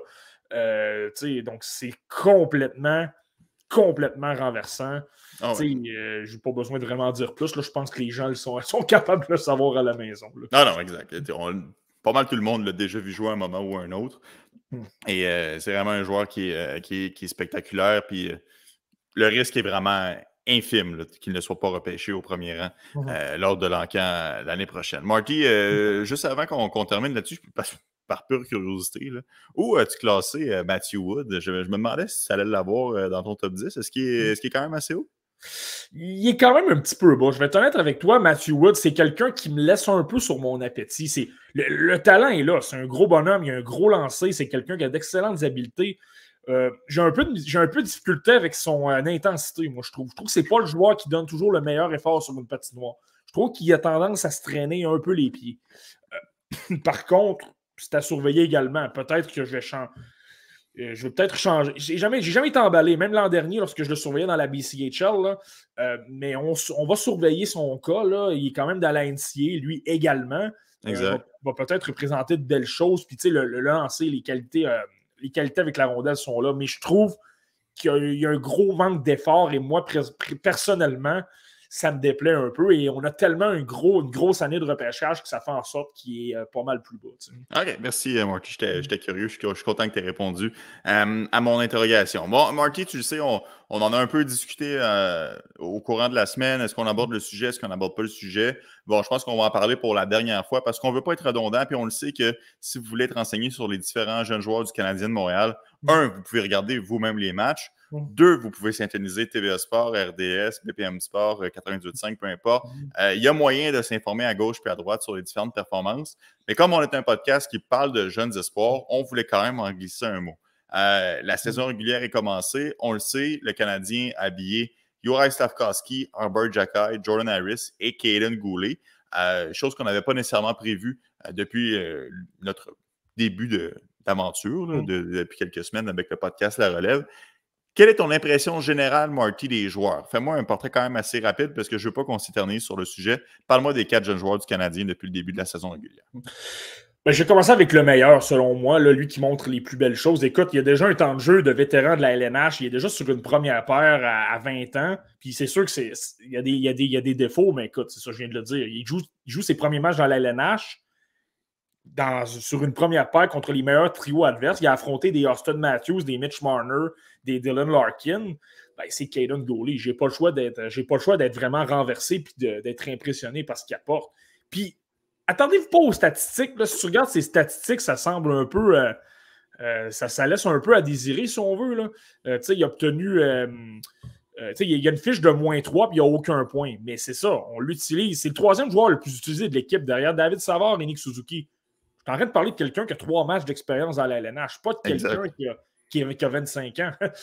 Donc, euh, ça, pour ça, c'est impressionnant. Tu vois qu'il y a déjà un calme sur la patinoire. Il est déjà très à l'aise. C'est déjà quelqu'un qui, physiquement, il s'impose, va dans les coins. Euh, n'a pas peur de brasser. Il s'est même battu avec Anthony Manta hier. Là. Euh, ça montre que justement, il y a du chien, n'a pas peur de s'en faire de, ne s'en laisse pas imposer. Puis tu sais, Manta, c'est pas un petit bonhomme. On parle de 6 pieds 4, 6 pieds 5 pouces. donc, n'a pas peur de s'en laisser imposer. Ça va vite par moment, je trouve. par moment, les attaquants vont, attaquer la zone adverse avec vitesse. là, par moment, peut se retrouver un peu plus déporté, peut se faire déborder, mais je le mentionne, je le répète, c'est un petit peu normal. Il y a, il y a 20 ans seulement. Donc, c'est normal qu'il va avoir des, euh, des lacunes c'est là, des petits défauts, puis ça va mener à, certains buts, même si c'est ça, dont je parlais de moins 3, mais Euh, il a terminé avec un différentiel de moins 2 contre les Capitals, mais tu vois, les deux buts, euh, je pense pas qu'on peut nécessairement lui, lui, lancer complètement la pierre. Tu sais, le but de Connor Sherry, c'est pas vraiment de sa faute. Lui, il couvrait son joueur devant le filet. C'est plus Josh Anderson qui a été un peu mou, qui a laissé, euh, qui a donné un espace à Connor Sherry qui a marqué. Je pense que c'est plus ça l'erreur. Et euh, sur le deuxième but, le but de Manta, ben, c'est une situation, c'est une situation de c'est une relance dans le fond sais, il bloque le lancer de TJ Oshie, ça se retrouve dans le coin, puis là, tu as Evgeny Kuznetsov, qui est quand même l'un des meilleurs joueurs de cette ligue-là. lui soutire le bâton, puis il remet à, Anthony Manta. Tu sais, j'ai de la difficulté à le blâmer. Ça va très vite, il y avait un surnombre, il a quand même bloqué le lancer. Euh, tu pourrais blâmer Cole Caulfield de l'autre côté aussi, qui lui a laissé complètement l'espace à Anthony Manta, qui a, tourné du mauvais côté, puis Manta s'est retrouvé tout seul. je pense que c'est là davantage l'erreur. Donc, tu sais, pense pas que Goury est tout, est complètement blâmé pour les, euh, son, son, mauvais différentiel. Il montre tellement de belles choses que c'est, euh, c'est, intéressant. Oui, quand on parle de saisir la balle au bon, là, Matheson blessé, Edmondson blessé, Goulet prend les responsabilités et euh, pour l'instant, il les remplit à merveille. Bon, Marty, garde ça concis. Là. Slavkowski, Jack Harris, je t'écoute. Euh, maintenant, le deuxième, je vais parler de, je vais parler Garber Jacky parce que je suis, euh, je suis, tellement renversé, je suis surpris, agréablement surpris. Même la semaine dernière, je disais qu'il serait renvoyé à Laval. et il est avec la formation. Et il, montre, il montre franchement de belles choses. Tu, vois que mhm. physiquement, il est parfaitement à l'aise. Écoute, des autres, je, regardais ses statistiques. Là. On, on, parle de quelqu'un qui a, euh, il a appliqué 13, 13 mises en échec en trois matchs. C'est le meilleur des Canadiens. C'est pas simplement le meilleur des Canadiens Puisque je regardais qu'il 13 mises en échec, je me disais, il doit être pas, loin du sommet de la LNH, mais il est septième dans toute la ligue. Il a 21 ans, il n'a pas été repêché et personne n'aurait parié l'an dernier que ce joueur-là évoluerait dans la LNH immédiatement après avoir effectué, après avoir été un joueur de 20 ans dans la OHL. Personne. Personne, c'est quelqu'un, c'est un, menteur. euh, mais c'est impressionnant de voir justement à quel point il est à l'aise et de voir à quel point il est capable d'appuyer l'attaque par moment. Lorsqu'il voit qu'il y a une occasion de surnombre, il n'a pas peur de se joindre à l'attaque, de créer un surnombre et même de, décocher certains, certains lancers de temps à autre. Je trouve que ça va vite un peu par moment. Je trouve par contre, là, par moment, la pression vient un peu, un peu trop vite et il se débarrasse de la rondelle un peu trop euh, rapidement. Plus le calibre de jeu va augmenter, je m'attends à ce que ce soit peut-être un peu plus difficile. Donc, je pense que ça, c'est à surveiller pour savoir s'il peut demeurer à Montréal mais certainement sur le plan physique, pour être intimidant, pour brasser les adversaires, euh, il, est, à, l'aise. Jordan Harris ensuite. Jordan Harris, moi, j'ai trouvé qu'il y a eu, je pense que ces deux derniers matchs spécialement, le match à Toronto, je l'ai trouvé moins, moins bien, mais les deux autres ont été très bons. Je trouve que ça fait une mhm. belle paire avec euh, Jonathan, Kovacevic. Tu sais, tu as Kovacevic qui apporte le côté plus physique, un peu plus, euh, joue un peu plus du bâton devant le filet, coupe les angles et il est très robuste.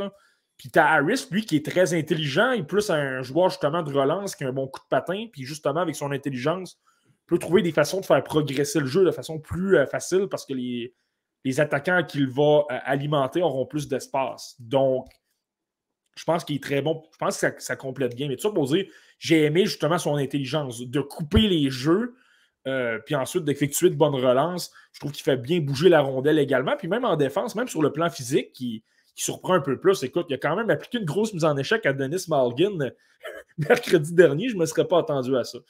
Donc, honnêtement, euh, il, forme une belle paire. Là. Harris Kovacevic sur papier, je me serais dit, OK, ça vont se faire exposer.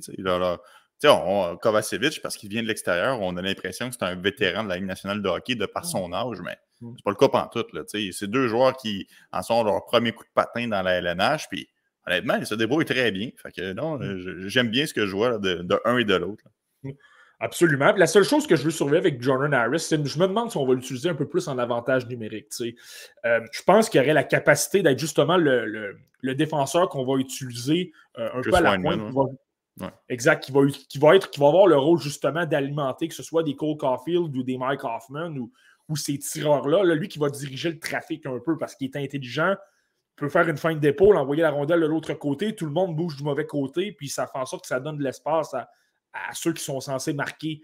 Et je détesterais pas lui qu'on lui donne un, petit rôle, surtout qu'on n'a pas une tonne de défenseurs qui sont, euh, qui sont offensifs et qui sont capables justement euh, euh, bien manœuvrer la rondelle, là, je, ne détesterais pas ça. Bon, Marky, on le sait, hein, Philippe Méchard a été renvoyé à Laval. Est-ce que son compagnon slovaque va lui aussi être renvoyé à Laval? Renvoyé avec Kitchener, bien évidemment, de Laval à Kitchener. Est-ce que son compagnon slovaque va lui aussi descendre d'un autre niveau ou tu t'attends à ce que Slavkowski, l'expérience à Montréal, se continue dans son cas? C'est à surveiller. Moi, personnellement, euh, un peu comme je disais la semaine dernière, je trouve que défensivement, sur le plan physique, il est à l'aise. Je trouve que ça va bien. Je trouve qu'il est dans les coins. Il, présente, il commence de plus en plus à présenter ce qu'il présentait l'an dernier dans les compétitions. Il est dans les coins. Il est capable de, malgré la pression, de bien manœuvrer la rondelle, faire circuler la rondelle, remettre au défenseur ou à son coéquipier qui vient en support. Je le trouve bien meilleur à ce niveau-là. Euh, je ne suis pas surpris du tout de ce niveau-là. Défensivement, je trouve, oui, il y a des erreurs par moment, mais c'est normal. Mais en général, je trouve que c'est bon. Je trouve qu'il se place bien. Je trouve qu'il supporte bien au bon moment, il ferme bien le centre, il met la pression au bon moment, puis il gagne, des, son lot de bataille. Moi, où ça me dérange un peu, c'est au niveau offensif. Je trouve qu'il en montre. C'est pas qu'il n'est pas capable de créer des choses. Tu vois qu'il y a une certaine créativité, tu vois qu'il veut créer des choses, tu vois qu'il veut tenter des passes, mais je trouve que la pression vient un peu trop rapidement. Tu lorsqu'on parle de rythme de jeu, ça vient trop rapidement et là, il force le jeu et ça fait en sorte qu'il ne se passe pas grand-chose. Donc, mhm. je pense qu'on va le garder à Montréal pour quelques matchs, mais si dans cinq ou six matchs, il n'y a pas d'amélioration, moi, je pense que Laval devient une option logique parce que tu n'as. Là, on parle d'un premier choix au total. On ne parle pas d'un choix de quatrième tour qui a 23 ans. On parle d'un premier choix au total tu repêches ce gars-là premier au total parce que tu veux qu'il t'en donne offensivement, pas simplement dans les détails. Et c'est là que moi, je pense que le, fait de présenter des flashs offensifs, d'être créatif, de, présenter de l'attaque, c'est là que ça devient tentant. Tu ne veux pas qu'il soit dans un carcan de simplement penser euh, défensif, puis bien se positionner, puis ne pas faire d'erreur. Tu veux qu'il ait de la liberté, qu'il soit créatif, qu'il s'éclate offensivement. C'est peut-être là que je vais le surveiller. Je pense qu'à Montréal, il peut rester à Montréal à court terme, mais d'ici une semaine ou deux, il va falloir se poser la question. et tu veux, euh, quand tu repêches un joueur premier total, tu veux qu'il t'en donne hmm. pour 15 ans. Tu ne veux pas nécessairement avoir une bonne saison ici, maintenant, tout de suite. C'est censé être un beau diamant qui développe et qui prospère avec l'équipe. Euh, Marty, Anthony nous pose une question, euh, ben, une question, un commentaire via la messagerie. D'ailleurs, merci, vous êtes nombreux à le faire. je trouve que Slav évolue de match en match. Tant qu'il s'améliore, on le garde. Est-ce que tu aimes la progression? Est-ce que tu sens au moins que Slavkowski, même si tu trouves qu'offensivement, il en donne un peu moins, est-ce que tu as l'impression qu'il en donne un petit peu plus contre Toronto, mm. contre Detroit, contre mm. Washington? Mm. Il y a une amélioration, ça c'est clair. Ça c'est clair. Vraiment, justement, comme je parlais de l'aspect de contrôler la rondelle dans les coins, d'être plus à l'aise, de, euh, que le jeu ralentisse, du moins sur cet aspect-là, là, que ça ralentisse, clairement. Il y a clairement une amélioration. Mais c'est vraiment, c'est ça, c'est que je, reviens au, euh, je reviens au jeu offensif. C'est que tu ne repêches pas ce joueur-là pour qu'il soit simplement un bon joueur défensif. Là. Si mhm. c'est ça, ça va être un échec. J'ai à dire. Là. Tu veux que ce joueur-là soit un joueur de premier trio qui est dominant pendant, comme tu viens de le dire, pendant 15 ans, qu'il obtienne son lot de points, qu'il soit intimidant, qu'il soit une menace pour l'adversaire. Donc, moi, c'est pour ça. Mais comme je dis, comme, comme Anthony le mentionne, il y a une progression. Ça se peut qu'à un moment donné, il trouve son aise offensivement. Il crée quand même certaines choses. Il obtient des chances, mais on dirait qu'il n'a jamais le temps de justement avoir la confiance et le, justement le, le rythme d'obtenir de bonnes chances. Et là, c'est là que je veux surveiller. Si dans cinq matchs, on ne voit pas vraiment de progression à ce niveau-là, physiquement, défensivement, il n'y en a pas de problème. Mais c'est vraiment offensivement. S'il n'y a pas de progression, à un moment donné, je je considérais l'option, mais comme, comme on dit, on verra. Moi, je pense que c'est vraiment une question de confiance. Qu'il retourne dans un calibre inférieur, gagne confiance et on le ramènera par la suite. Mais bon, assez parlé de, de Uri Slavkowski. Marky, euh, dans les derniers jours, euh, William Trudeau a signé un contrat de trois ans avec l'Organisation des Canadiens, un choix de quatrième tour lors de l'encan de 2021. Est-ce que c'est une nouvelle qui t'a un peu pris par surprise, ça, Marty? Ben oui, dans le sens que la situation de William Trudeau, euh, tu sais, tout jouait contre lui. On parle de quelqu'un euh, qui est assez. Dans le fond, tu as, deux ans pour faire signer un joueur pour lesquels tu as les droits euh, pour un joueur de la Ligue canadienne. Lui, c'était sa deuxième année. Donc, les Canadiens avaient toute la liberté possible de dire écoute, tu vas retourner dans la, dans la LHGMQ à 20 ans, retourne là, joue pour une équipe. Pas Charlottetown, parce que Charlottetown est dans un processus, on est plus au début du cycle mais il aurait été assurément échangé dans une bonne équipe. Donc, va jouer dans une bonne équipe, participe aux séries, fais un bon bout de chemin, euh, retrouve-toi peut-être à la Coupe Memorial, gagne peut-être la Coupe Memorial, puis là, ben, on verra après ton deux ans, on te donnera un contrat. Mais là, je pense qu'il a tellement épaté dans le camp des recrues tout d'abord. Il a épaté dans les matchs préparatoires ou dans les matchs intra-équipe du camp des Canadiens. Il a fait mieux que certains, justement, euh, certains défenseurs avec lesquels il se battait. Là, il se retrouve avec le Rocket de Laval, encore une fois impressionné. Là, du côté du Rocket, je ne peux pas dire qu'est-ce que j'ai vu des, de ces, matchs préparatoires. Ce n'était pas diffusé et je ne suis pas allé à Belleville, on s'entend. Non.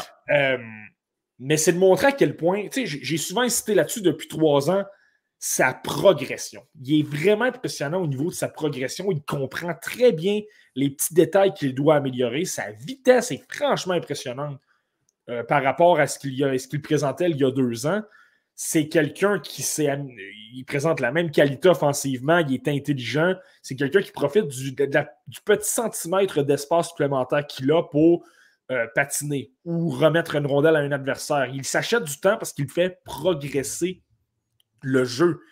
Et là, on parle souvent du fait qu'il y a énormément de défenseurs gauchers chez les Canadiens. Donc, c'était très facile de dire écoute, on a Norlinder, on a, supposons qu'on avait gardé Albert Jacky à, Laval. Euh, on a Arbor Jacky, on a, euh, on Mathias Norlinder, on a énormément de défenseurs gauchers. Donc, retourne dans la LHMQ. Et malgré ça, c'est à lui qu'on a donné un contrat et pas à Miguel Tourigny, qui lui est un défenseur droitier, qui a le même âge, qui a déclaré pas mal plus ouvertement qu'il ne voulait pas retourner dans la, dans la LHMQ. Et malgré ça, c'est Trudeau qu'on a récompensé, qu'on a gardé. Et Tourigny, lui, on a mis face à son essai. Donc, Vraiment impressionnant. je suis très heureux parce que j'ai toujours été un énorme partisan de, William Trudeau. Mais j'aime quand même, et je, vais reprendre un commentaire que tu as émis euh, la semaine dernière ou voilà deux semaines le concernant Wembeck. J'aime la philosophie du Canadien de tu as eu un bon camp, tu t'es démarqué, tu as bien fait ça, tu es récompensé avec un contrat. C'est vraiment, je trouve que ce sont deux situations qui sont quand même similaires. Là. Beck a bien fait, c'est illustré, contrat. Euh, William Trudeau, on a parlé en bien tout au long du camp d'entraînement des Canadiens faisait partie, selon plusieurs observateurs, des belles surprises euh, de ces événements-là. Contrat. Donc, moi, j'aime ça un peu qu'on on y va d'une action-récompense. Mm. Euh, j'aime bien. Bon, Marty, tu parlais de, Miguel Tourigny, parlons-en. Hein. Mm. Euh, non, il n'est pas de retour dans la LHJMQ comme il le souhaitait, mais il n'est pas non plus dans la Ligue américaine. Il a décidé de poursuivre sa carrière en Slovaquie. Mm. Et si on regarde historiquement des joueurs de 20 ans qui quittent pour l'Europe, c'est pas nécessairement gage de succès. Est-ce que tu penses que c'est la bonne décision dans le cas de Michael Tourigny? Moi, je suis franchement déçu de cette décision-là. Honnêtement, je pense que la décision, je pense que c'est une mauvaise décision. Je suis honnête, là, je suis honnête. Là. Puis, je me questionne par moment de me dire, est-ce que, euh, je sais pas, c'est peut-être au niveau de l'encadrement, au niveau des conseils, mais euh, ça remonte à l'an dernier. Il parlait, il parlait ouvertement qu'il euh, voulait mettre que les Canadiens étaient intéressés de le, de le réclamer. Puis là, il voulait mettre un peu de la pression sur les autres équipes qui étaient également intéressées. Là, il y avait moyen, il y avait une façon de discuter. Écoute, passer ton message comme ça dans les médias, est-ce que c'est la bonne solution? Peut-être pas. Ouais, ça l'avait chicoté plusieurs, hein, je me souviens. Exact. Puis, euh, mais tout ça pour dire que, et là, tu as ce moment-là, puis je le sais que c'est facile, que c'est tentant pour un jeune de 20 ans de se dire écoute, je vais devenir professionnel, je vais gagner ma vie avec le hockey je vais gagner euh, des, des, milliers de dollars, là, de 50 000, 75 100 000 dollars. Je vais avoir, euh, je vais pouvoir vivre la vraie vie, être un pro, dans le fond. Mais en même temps, ton but, c'est de jouer dans la LNH. Et là, tu t'en vas. On peut prendre l'exemple inverse avec Philippe Méchard, qui, lui, euh, va dans la, dans la OHL parce qu'il se dit je veux pratiquer le style nord-américain qui ressemble davantage à la LNH. Je veux être prêt pour ce calibre-là. Et là, tu as lui qui s'en va en Slovaquie, qui est une ligue complètement différente. La ligue n'est pas très dominante. Les meilleurs joueurs de cette ligue-là, essentiellement, ce sont des joueurs qui ont obtenu à peu près un point par match au niveau de la OHL ou de la LHJMQ. Puis, l'encadrement est moins là. Les patinoires, c'est des patinoires européennes, c'est plus grand. Oui, il va s'éclater offensivement, mais est-ce que ça t'apprend à jouer défensivement, qui est sa plus grosse lacune? Moi, je pense que non. Il va tout simplement profiter des espaces et créer de l'attaque. On va avoir plein de vidéos de, Miguel Tourigny qui est impressionnant. Mais est-ce que ça va l'apprendre à, que ça va lui apprendre à jouer de la bonne façon? Je mhm. ne Je suis pas certain. Puis tu peux te perdre aussi là-dedans. Je veux dire, tu es, moins sous le radar des équipes de la LNH ou des Canadiens lorsque tu es en Slovaquie que si tu es à côté. Là, j'ai lu un article où semble-t-il que les Canadiens lui avaient proposé de, se joindre au Lyon Trois-Rivières dans la, dans, la, dans la il aurait refusé pour se rendre du côté de la Slovaquie. Moi, c'est là que je me pose d'autres questions. si tu ne veux pas aller dans la LHGMQ, au moins va à Trois-Rivières, dans la ICHL, tu joues dans un calibre un peu plus euh, avec des structures pas mal plus Ligue nationale. l'entraîneur-chef, c'est Éric Bélanger. C'est un ancien de la LNH. C'est un mm-hmm. ancien joueur justement euh, bon défensivement. Donc, il va t'apprendre comment bien te positionner. Puis ça va davantage t'apprendre à te placer, à te positionner, à faire fi du jeu physique que de te retrouver en, Slovaquie. Et par rapport à ça, c'est que j'ai un exemple. Je me, souvenais de cet exemple-là. Je disais, ça me trotte dans la tête. C'est à ça que ça me fait penser. Puis je me suis dit, je vais essayer de retracer des exemples. Il n'y en a pas tant. Le seul que j'ai vu, c'est le joueur que j'avais en tête. Là, les partisans des cataractes de Shawinigan ne m'aimeront pas, mais je vous rappelle. Watch toi, Marty, attention. Là. Euh, donc, je retourne 10 ans, euh, ans en arrière et je vous sors l'exemple de Ryan Kavanagh. Ryan Kavanagh, c'est quelqu'un qui a commencé sa carrière dans la LHMQ avec l'Océanique de Rimouski. Et en 2010-2011, a été échangé aux Cataractes. Et les Cataractes ne s'en cachaient pas. L'objectif, c'était d'avoir Ryan Kavanagh pour l'année 2011-2012, donc l'année de la Coupe Memorial. La Coupe Memorial était présentée à Shawinigan et on disait on veut un défenseur offensif ce sera Ryan Cavana. On va euh, baser notre défense euh, sur toi. À l'époque, on n'avait pas acquis les Morgan Ellis et Brandon Gormley. Donc, c'était vraiment Cavana qui était censé d'être le fer de lance. Et c'est à peu près le même style que Tourigny. Un petit défenseur, 5 pieds 9 pouces, très offensif, qui a d'énormes lacunes en défense. Donc, la seule différence, c'est que Cavana, à 19 ans, n'a pas été repêché et Tourigny, là, est repêché. Donc, c'est la, la, seule différence entre les deux, mais sinon, je trouve que ça se ressemble. Et Cavana, lui, avant la saison de 20 ans, a décidé de euh, se porter du côté de l'Europe, est allé jouer à Salzbourg en, Autriche. Euh, c'est rendu là, et là, honnêtement, à Shawinigan, on euh, n'a pas vraiment aimé le geste parce qu'on a dépensé beaucoup pour Cavana, et finalement, ça n'a absolument rien donné. Finalement, les Cataractes ont eu ce qu'ils voulaient quand même, ont quand même obtenu cette bonne vieille Coupe Memorial. C'est exact. Je voulais te garder du bon côté. Mais mais je comprends ce que tu veux dire. C'est frustrant pour l'équipe de, dépenser pour un joueur pour finalement, il ne se passe rien. Ouais, mais pour revenir à Cavana, parce que c'est ça, c'est ce qui est intéressant dans l'histoire, ben Cavana finalement est allé là-bas. Il a obtenu une fiche de moins 12. Il n'a pas été très dominant euh, à Salzbourg. Euh, puis par la suite, sa carrière, ça a pris, euh, ça a abattu un peu de l'aile. Il s'est promené de ligue en ligue, a joué dans la ICHL, mais a joué en Norvège, a joué en Écosse, a joué en Italie. Puis finalement, après la saison 2015-2016, a pris sa retraite. On parle quand même d'il y a six ans. Ryan Cavana, ben, il ne joue plus au hockey, ne joue plus du tout au hockey. Donc, est-ce que ça aurait, avec le recul, est-ce que ça aurait été mieux pour lui de jouer une saison à 20 ans dans un calibre de la Coupe Memorial où tous les projecteurs sont sur toi? Il y a peut-être une équipe qui aurait été intéressée par son jeu offensif, lui aurait donné un contrat, il se serait retrouvé dans la Ligue américaine, dans la ICHL et peut-être que son, développement ce serait mieux passé dans un calibre de jeu qui ressemble davantage aux configurations de la LNH. on l'oublie, oui, la LHGMQ, c'est une ligue moindre, avec des joueurs moins expérimentés. Mais les joueurs de premier tour, les Nathan Gaucher, les Atari Bolduc, les, euh, les Akari Lheureux, on parle de joueurs qui ont été repêchés premier tour parce qu'ils ont des qualités exceptionnelles et ce sont des joueurs. Tu as beaucoup de joueurs dans la LHMQ qui, au minimum, vont évoluer dans la Ligue américaine parce qu'ils ont le profil. Je pense à Olivier Nadeau à Gatineau. Il a le profil parfait pour la Ligue américaine. Est-ce qu'il va jouer dans la LNH? Pas sûr à 100%, mais Ligue américaine, c'est sûr à 100%, ça va être un gars vraiment apprécié par l'organisation des sabres. Ben, je pense que tu bénéficies à jouer contre. Puis là, Nado est blessé, mais tu bénéficies de jouer davantage contre des gars comme Nado, qui vont être des gars de calibre Ligue américaine, qui le sont peut-être déjà, que des gars en Slovaquie qui euh, ne sont pas très dominants. Moi, c'est comme ça que je le vois. Ah, c'est intéressant, Marty. Puis euh, je suis d'accord avec toi sur pas mal toute la ligne. Là. Décision que j'ai remis en question de la part de, Miguel Tourigny. Puis tu l'as dit, on, va être plus difficile à suivre pour le commun des mortels, mais bon, on verra comment, ça va donner. On parle beaucoup de la JMQ euh, depuis quelques minutes. Pourquoi ne pas rentrer notre bon ami et journaliste, justement, dans la Ligue de hockey junior majeur du Québec, Alexandre Régémal. Comment ça va, Alex? Salut les boys! Mon Dieu, je pensais que ma voix était, euh, était, euh, était correcte, mais non, ça a pris un petit, euh, un petit, un petit, un petit toussement pour placer la voix. Tiens-tu dans un karaoké, coudon, Alex? non, mais je trouvais que Marty avait une petite voix grippée, par contre, honnêtement.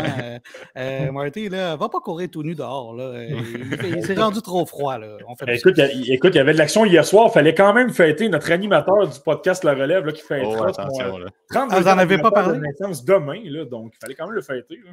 Ah oui, Anthony Desauniers qui approche 40 ans, ça paraît pas, ah, mais. le Hey Alex, euh, on, parlait de, on parlait de William Trudeau, on parlait de Miguel Tourigny. As-tu euh, as vu ça un peu de l'intérieur, William Trudeau? Est-ce qu'il y a des choses qui se sont dites euh, dans la LHJMQ?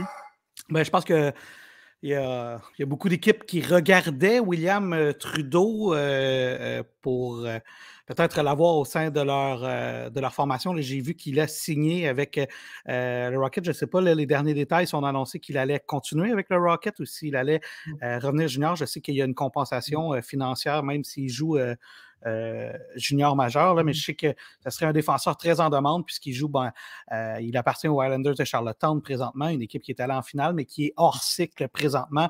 Alors, c'est un genre de joueur parfait pour euh, peut-être être échangé à une équipe qui voudrait, une fois de plus, mmh. aspirer à la Coupe. Mais. Parenthèse, Alex, William Trudeau, il a joué hier même pour le Rocket. il a joué du côté de Belleville, donc ça donne une idée. Ouais, mais est-ce que ça veut dire qu'il va rester là toute la saison? Ça, c'est peut-être pas. Ah, euh, pas garanti, Non, exact, exact. C'est là où je veux en venir. C'est que je pense qu'il y a beaucoup d'équipes de, la LHMQ qui souhaiteraient peut-être avoir son retour pour euh, pouvoir faire euh, son acquisition. Ben, je lui souhaite quand même tout le meilleur. Puis écoute, l'année passée, quand on a fait l'événement au Centre Bell la, la, LHMQ, on fait ça à chaque année. On présente les espoirs, les meilleurs espoirs en vue du prochain repêchage et souvent les espoirs du Canadien. Puis ça a donné que j'étais avec William une ben, une bonne heure au moins tout seul avec lui parce qu'il fallait que je me promène avec lui parce qu'il faisait des entrevues médias. Alors, on a eu l'occasion de jaser pas mal. Tu je lui jasais puis je lui disais, tu sais, ça, a été comment de faire euh, repêcher par le Canadien? Puis il dit, il dit c'était cool, là, mais il dit, ce qui m'a fait le plus triper, là, puis il m'en parlait avec les yeux le grand ouverts, puis vraiment un kid qui tripait sur le hockey. Il m'a dit, quand j'ai reçu mon gear du Canadien, là, que j'allais m'entraîner avec mon chandail mmh. du Canadien. C'est sûr. Il dit crime que c'est hot. Mmh puis tu voyais que le gars était content d'être repêché par le Canadien. Puis, tu sais, on peut dire ce qu'on veut, là, les, Québécois, le, Canadien et tout ça, mais lui, là, il avait des étoiles dans les yeux en me disant quand j'ai reçu mon, mon chandail, puis pas, le, pas juste le chandail, le jersey de game, le, le, chandail pour aller s'entraîner, les shorts du Canadien, mmh. lui, il était comme, t'imagines-tu comment c'est cool. Puis, tu sais, je voulais vous raconter ça parce que pour vrai, c'est des moments que tu te dis, j'ai la vraie personne devant moi. Tu sais, mmh. en entrevue, tu n'as peut-être pas toujours la vraie personne devant toi, mais là, je sais que le gars, euh, il était non seulement fier, mais heureux d'avoir les couleurs euh, du Canadien. Puis je suis tellement content pour William qu'il puisse, puisse avoir un contrat professionnel. Mm. C'est un gars qui a été repêché plus loin. Mais je pense qu'il euh, a fait écarquiller beaucoup d'yeux l'année passée à, la Coupe du Président puis durant toute la saison. Puis je, lui souhaite vraiment le meilleur. Je vais être mm. bien content s'il revient travailler, s'il revient jouer dans la LHNQ parce que je pourrais le côtoyer une année de plus. Puis je vais être bien content pour lui s'il joue professionnel dès cette année parce qu'il mérite. Puis en plus avec l'organisation qui le fait triper. Mais euh, ce, qui est, spécial pour ces jeunes-là également, là, moi j'ai déjà vu ça du côté de Magog, par exemple, à l'époque, tu avais le tournoi à bout de souffle. Puis c'est impressionnant pour les partisans également. oui, il y a des joueurs de la LNH qui sont impressionnants également, mais lorsque tu vois le joueur débarquer avec ses culottes, puis ses, ses, gants des Canadiens de Montréal, son casque, veut, veut pas, là, soudainement, ce joueur-là a l'attention pas mal plus des partisans. Moi, à l'époque, c'était Morgan Ellis. Là, il était allé jouer, euh, était allé jouer justement au tournoi à bout puis il avait son équipement des Canadiens parce que c'était un espoir des Canadiens, il avait été repêché. Là. Puis ça faisait tourner les têtes parce que, oh, un espoir des Canadiens, finalement. Morgan Ellis n'a pas eu vraiment de carrière dans la LNH, mais c'est montré à quel point ça attire l'attention. on parle de sport euh, du Canadien avec la LHJMQ. Je m'en voudrais, Alex, de ne pas te parler de Joshua Roy, hein, on le sait. Euh, c'est un peu le, chouchou des Québécois. On aime beaucoup le suivre, champion marqueur l'année dernière. Euh, il a repris là où il avait laissé l'année dernière, hein, Joshua Roy. Déjà, un excellent début de saison. Et ce qui explique en grosse partie pourquoi Sherbrooke est au premier rang du classement général. Ben, écoute, depuis qu'il est revenu, euh, il a des points à tous les matchs euh, depuis qu'il est avec euh, le, Phoenix de Sherbrooke. Il a déjà 17 points en 6 matchs, messieurs. Là. Il, est sur un rythme. Là. 17 en 7, je pense. Je pas de ouais, c'est ça. C'est ça que j'ai dit. c'est pas ça que j'ai dit? Tu as dit en 6, mais c'est pas grave. Ah, OK, 17, en, 17 points en 7 matchs. Puis, non, c'est en 6 matchs. Non? Continue, 1, 1 2, 3, 4, 5, 6, 7. En 7, 7, 17 en 7. OK, c'est ça. 17 en 7. C'est moi qui lis tout croche. Peu importe, peu importe, que ce soit en 6 ou en 7, c'est un bon début de saison pour Joshua Roy. Euh, écoute, il est, sur, euh, il est sur un pace assez incroyable. Euh, puis, euh, ben, écoute, plusieurs se demandaient si euh, il allait être encore peut-être celui qui allait devenir le classement au niveau des points, ben écoute, il vient de marquer des, des points très rapidement puis de, de se placer euh, comme un prétendant certain à aller chercher euh, le titre des marqueurs cette année dans la LHMQ. Puis le pire, c'est qu'il n'est même pas tout seul à, Sherbrooke. il, y, en a d'autres qui produisent. Il y en a d'autres qui produisent. Il y en a d'autres qui produisent à la planche. je vous disais que Josh, il y a des points depuis le début de la saison à tous les matchs. Ben, c'est aussi le cas pour Justin Gill et Ethan Gauthier. Puis Ethan Gauthier, c'est un espoir du repêchage de cette année. Euh, puis je sais, Martin, euh, tu m'en parlais, lui, bon, le repêchage est très fort cette année. Euh, ben, si ça avait été euh, un, repêchage peut-être plus normal, entre guillemets, peut-être qu'il sortirait très haut. Hein? Ouais, ben même, même dans ce repêchage-là, je pense qu'il pourrait peut-être sortir très haut. Tu sais, Évidemment, on est tôt dans la saison. je ne veux pas trop y mettre de pression non plus. mais... J'ai parlé, c'est certain que ce n'est pas un recruteur de la LNH, mais ça demeure un recruteur de la LGMQ. On parle de quelqu'un qui connaît le hockey. Moi, j'ai parlé avec un recruteur de la LGMQ, puis lui, il dit Écoute, je le vois pratiquement potentiel top 10. Là. Donc, euh, c'est à quel point. Wow! Euh, moi aussi, j'ai un peu tombé. J'ai fait la même réaction que toi lorsqu'il m'a dit ça. Mais, écoute, euh, il se donne des arguments. Il y a eu un bon, un bon, un bon tournoi avec le Canada au début de la saison, ben, avant la saison finalement. Et là, il commence la saison sur les chapeaux de roue. C'est sûr que, bon, la saison est encore jeune, mais il, donne, euh, il se donne l'occasion d'attirer l'œil euh, rapidement des, dépisteurs, ça, c'est Non, c'est sûr qu'il y a des munitions, on s'entend tous là-dessus, mais ça reste qu'il évolue avec une excellente formation. Il ne faut juste mm. pas perdre ça depuis non non, exact. Et puis Justin Gill, ben, lui aussi, il était, il, était admissible, euh, si je ne me trompe pas, Martin, l'année passée au repêchage. Euh, bon, il a été ignoré par toutes les équipes de la Ligue nationale de hockey. Euh, puis c'est drôle parce qu'on s'en parlait hier, moi puis Martin, hors mais en se disant, ben écoute, il y a peut-être des équipes qui vont prendre une chance de le repêcher un an plus tard parce que s'il produit à la planche toute la saison comme il produit là, ben lui aussi, il va, il va attirer l'attention. Fait ouais, trois, trois joueurs à Sherbrooke qui, qui en mettent plein la vue, dont un espoir des Canadiens. puis qui, sait peut-être un futur espoir des Canadiens, qui sait un autre Québécois, Ethan Gauthier, qui sait euh, pourrait peut-être euh, trouver son chemin jusqu'au tricolore. Mais Justin Gill, c'est même deux ans qu'il a été ignoré. C'est un joueur de 19 ans, lui. Puis honnêtement, hein. lui, j'ai l'impression que pour l'avoir surveillé, c'est toujours été un joueur que j'aimais beaucoup. Euh, pas de là de vouloir le repêcher à 17 ans, mais je trouvais que son sens du jeu était bon. Il était quand même rapide, puis je trouvais justement que c'était. Il y avait quand même des mains intéressantes. Il y avait un certain potentiel offensif, mais euh, disons que la production offensive n'a pas nécessairement suivi. Là. Euh, puis la grosse, euh, le gros point avec Justin c'est que je trouvais que je pense que niveau physique, il n'était pas très, très gros. Il n'était pas très imposant. Il manquait un peu de force. Mais là, tu vois, on a vu une progression l'an passé, mais là, surtout cette année, il est beaucoup plus gros, beaucoup plus de coffre, pas mal plus imposant dans les coins. Ça fait en sorte, parce que défensivement, il est bon, ferme bien le centre, il est capable de bien appuyer ses défenseurs pour les relances. Et là, avec quand tu as Joshua Roy d'un côté et Ethan Gauthier de l'autre, disons que c'est facile. Puis euh, j'ai même regardé des matchs. Lui a été invité au camp des Canucks de Vancouver. J'ai eu l'occasion de le voir un match. Puis il avait été très bon. Je trouvais justement qu'il montrait de l'intensité, qu'il montrait de la vitesse. Et là, ben, je pas nécessairement. Là, évidemment, il joue avec deux joueurs incroyables, là, mais disons que je ne suis pas nécessairement surpris de le voir euh, connaître du succès. Là, les, les progrès qu'il a fait, l'amélioration qu'il a apportée ça continue comme ça, surtout s'il surtout s'il euh, remporte le championnat des pointeurs ou qu'il est proche, tu es pratiquement obligé de le considérer pour le repêcher parce que en plus, c'est pas un joueur de 5 pieds 6 pouces, il est, il 6 pieds 1, donc. Euh. il a déjà 21 points en, 12 matchs, celui-là. Là, alors, euh, il, est, il connaît tout un, tout un début de saison, Justin Gill. Oui, c'est le meilleur pointeur de la LGMQ au moment où on se parle. 21. Exact, 21 points en 9, euh, en rencontres. Euh, bon, euh, Sherbrooke est au premier rang, devance Québec qui affiche deuxième. J'aimerais ça t'entendre un peu sur, sur Nathan Gaucher, Alex. Hein, c'est un joueur qu'on a retenu, qu'on a, suivi beaucoup l'année dernière pour des raisons évidentes. Qu'est-ce qui se passe avec Nathan dans, la, la, capitale nationale? Ouais, je pense que Nathan euh, ben, il va déjà bien. C'était déjà un des joueurs complets. Tu parlais de Sherbrooke qui va bien. Québec va aussi euh, très, très bien. D'ailleurs, Théo Rochette, la semaine passée, a fait un match de six points. Je ne sais pas si vous avez vu ça. C'est quand même assez mmh. spectaculaire. Euh, mais dans le cas de Nathan Gaucher, moi, j'avais l'impression, Martin, tu me diras, je, je, dis toujours, là, moi, je ne suis pas un dépisteur, mais c'est un gars qui, j'ai l'impression, qui est plus rapide qu'il était. bon, c'était déjà un des joueurs complets. S'il ajoute encore de la vitesse à, à, son jeu, il va devenir une méchante machine de hockey. Je ne sais pas qu'est-ce que tu en penses, Martin?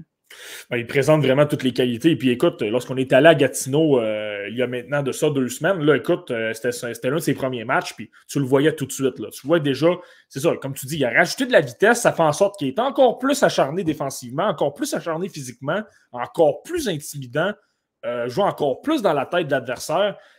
Donc, dans les, dans les détails, dans les qualités, là, ce qui va t'amener dans la LNH parce que tu es capable d'amener beaucoup de choses à ton coffre à outils clairement, il a pris une coche. Euh, je pense que le championnat mondial junior, le fait d'avoir été invité au dernier instant et même d'avoir eu des rôles. Euh, euh, il était 13e attaquant au départ, mais en raison de blessure à Ridley Gregg a monté et s'est même retrouvé sur un troisième trio. Mais je pense que toute l'expérience qu'il a vécue depuis qu'il a été repêché lui est très bonne. Et là, présentement, il montre vraiment, vraiment de très belles choses. C'est le quatrième meilleur pointeur de son équipe des remparts. Euh, il est quand même derrière euh, trois excellents joueurs, là, Théo Rochette, Théo Roy et euh, Zachary Bolduc. Donc, il n'y a, pas à rougir du tout. Donc là, c'est en plus la production offensive suit et tout le reste est très, très, très LNH. Là, au niveau des mises au jeu, il est très bon, physique, il est, intimidant, il a un bon lancer également. Donc, ce serait simplement de suivre ça, voir sa progression. je ne suis pas vraiment inquiet dans son cas. Il présente vraiment toutes les, qualités. Puis c'est ça. Ouais, non, euh, je ne sais pas, as-tu eu l'occasion de le voir jouer, toi, Anthony, euh, depuis le début de la saison, depuis qu'il a été euh, repêché? Avais-tu l'impression qu'il était plus rapide si tu l'as vu jouer? Ah, plus rapide, oui, ça c'est sûr. Puis je un aspect, on le sait. On sait que défensivement, il n'y a absolument rien à, se reprocher, Nathan Gaucher. Il est vraiment solide. Il y a certains aspects qu'il faut un peu travailler. La rapidité, je pense qu'il y avait une certaine amélioration à aller chercher, puis il l'a fait. moi, j'étais un joueur que j'aime beaucoup. Je ne m'attendais pas à ce qu'il soit repêché aussi haut l'année dernière. Je pense que du moins, je ne voulais pas que le Canadien le repêche. Je ne pense pas que c'est un prototype de joueur qu'on avait nécessairement besoin à Montréal, mais je pense que là, il présente de belles choses et qu'il va avoir une belle saison avec les remparts. Là-dessus, il n'y a pas de doute. Ouais, ben, ça va, être, euh, ça va être un candidat certain à l'équipe Canada Junior. Marty, j'ai l'impression qu'il était déjà là l'été passé. Je ne verrais pas pourquoi est-ce qu'on le, le, qu'on le ramènerait pas euh, euh, pour l'édition du temps des fêtes. Là. Non, absolument, c'est ça. C'est un joueur qui revient. En plus, il présente. Supposons que tu ne veux pas l'utiliser dans un rôle de, euh, offensif, dans, parmi les six premiers attaquants, mais les qualités de troisième et quatrième trio, il, y a tout. Il est gros, il est physique, il est capable d'intimider. Euh, le, le, tournoi demeure au Canada cette année aussi. Là. On est à Moncton et on est à Halifax. Donc, ça va demeurer une, surface nord-américaine. Donc, là encore, là, son style où il est intense, où il va frapper, qui va être bon défensivement, au minimum, il va pouvoir appliquer ça. On jase, là, il risque de ne pas être seul de son équipe, lui, avec l'équipe Canada Junior. Je ne sais pas qu'est-ce que tu en penses, mais est-ce que tu vois un Zachary Bolduc puis un Evan Naz peut-être déjà euh, euh, peut-être euh, en, tout cas, au moins être invité euh, au camp? Ouais, événement, je pense que ça va être compliqué. Il y a quand même de bons défenseurs. Tu sais, je pense à un Kevin Korchinski qui, euh, qui, est plus jeune, mais qui est, clairement bon. Il y, a, un défenseur du côté de Sherbrooke, Tyson Hines, lui, surveillez-le. Ça pourrait être une très, très grosse surprise. À tous les matchs que je le vois, il m'impressionne. Puis euh, je sais que tombé dans l'œil au, camp estival l'équipe Canada Junior, là, moi j'ai aimé ce que j'ai vu. J'ai aimé ce que j'ai vu au camp des Ducks. Euh, lui, ça pourrait être quelqu'un, un autre candidat. Puis là, je pourrais te nommer plein d'autres défenseurs. Euh, non, ça va être plus difficile. Mais je pense que Zachary Bolduc, euh, on parle d'un joueur qui était à ça de se tailler une place dans la LNH, a été. Ben, n'a pas eu un très bon camp, il l'admet lui-même. Là. Jake Neighbors a fait mieux, puis c'est lui qui a obtenu le poste avec les Blues. puis on parle de quelqu'un qui a bien fait au camp estival, l'équipe Canada Junior également. Il a eu des rôles offensifs. Puis lui, je pense qu'il est capable d'en donner un petit peu plus offensivement. On parle d'un show de premier tour également. Euh, donc, tu sais, Sakari Bolduc, euh, je pense que s'il n'est pas là, ça va être une déception non seulement pour nous, mais même pour lui. Exact. Mm. Eh, merci, Alex, pour euh, ton passage encore une fois cette semaine euh, dans notre podcast. On se donne rendez-vous la semaine prochaine, mon ami. Ça me fait toujours plaisir. Bonne soirée, les boys. Salut, mon ami. Eh, bonne soirée, Alex. Bye.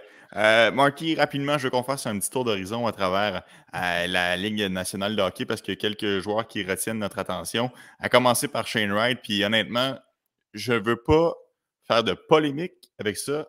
Je veux juste remettre en question le développement qu'en fait le Kraken. Moi, c'est plus ça qui me dérange.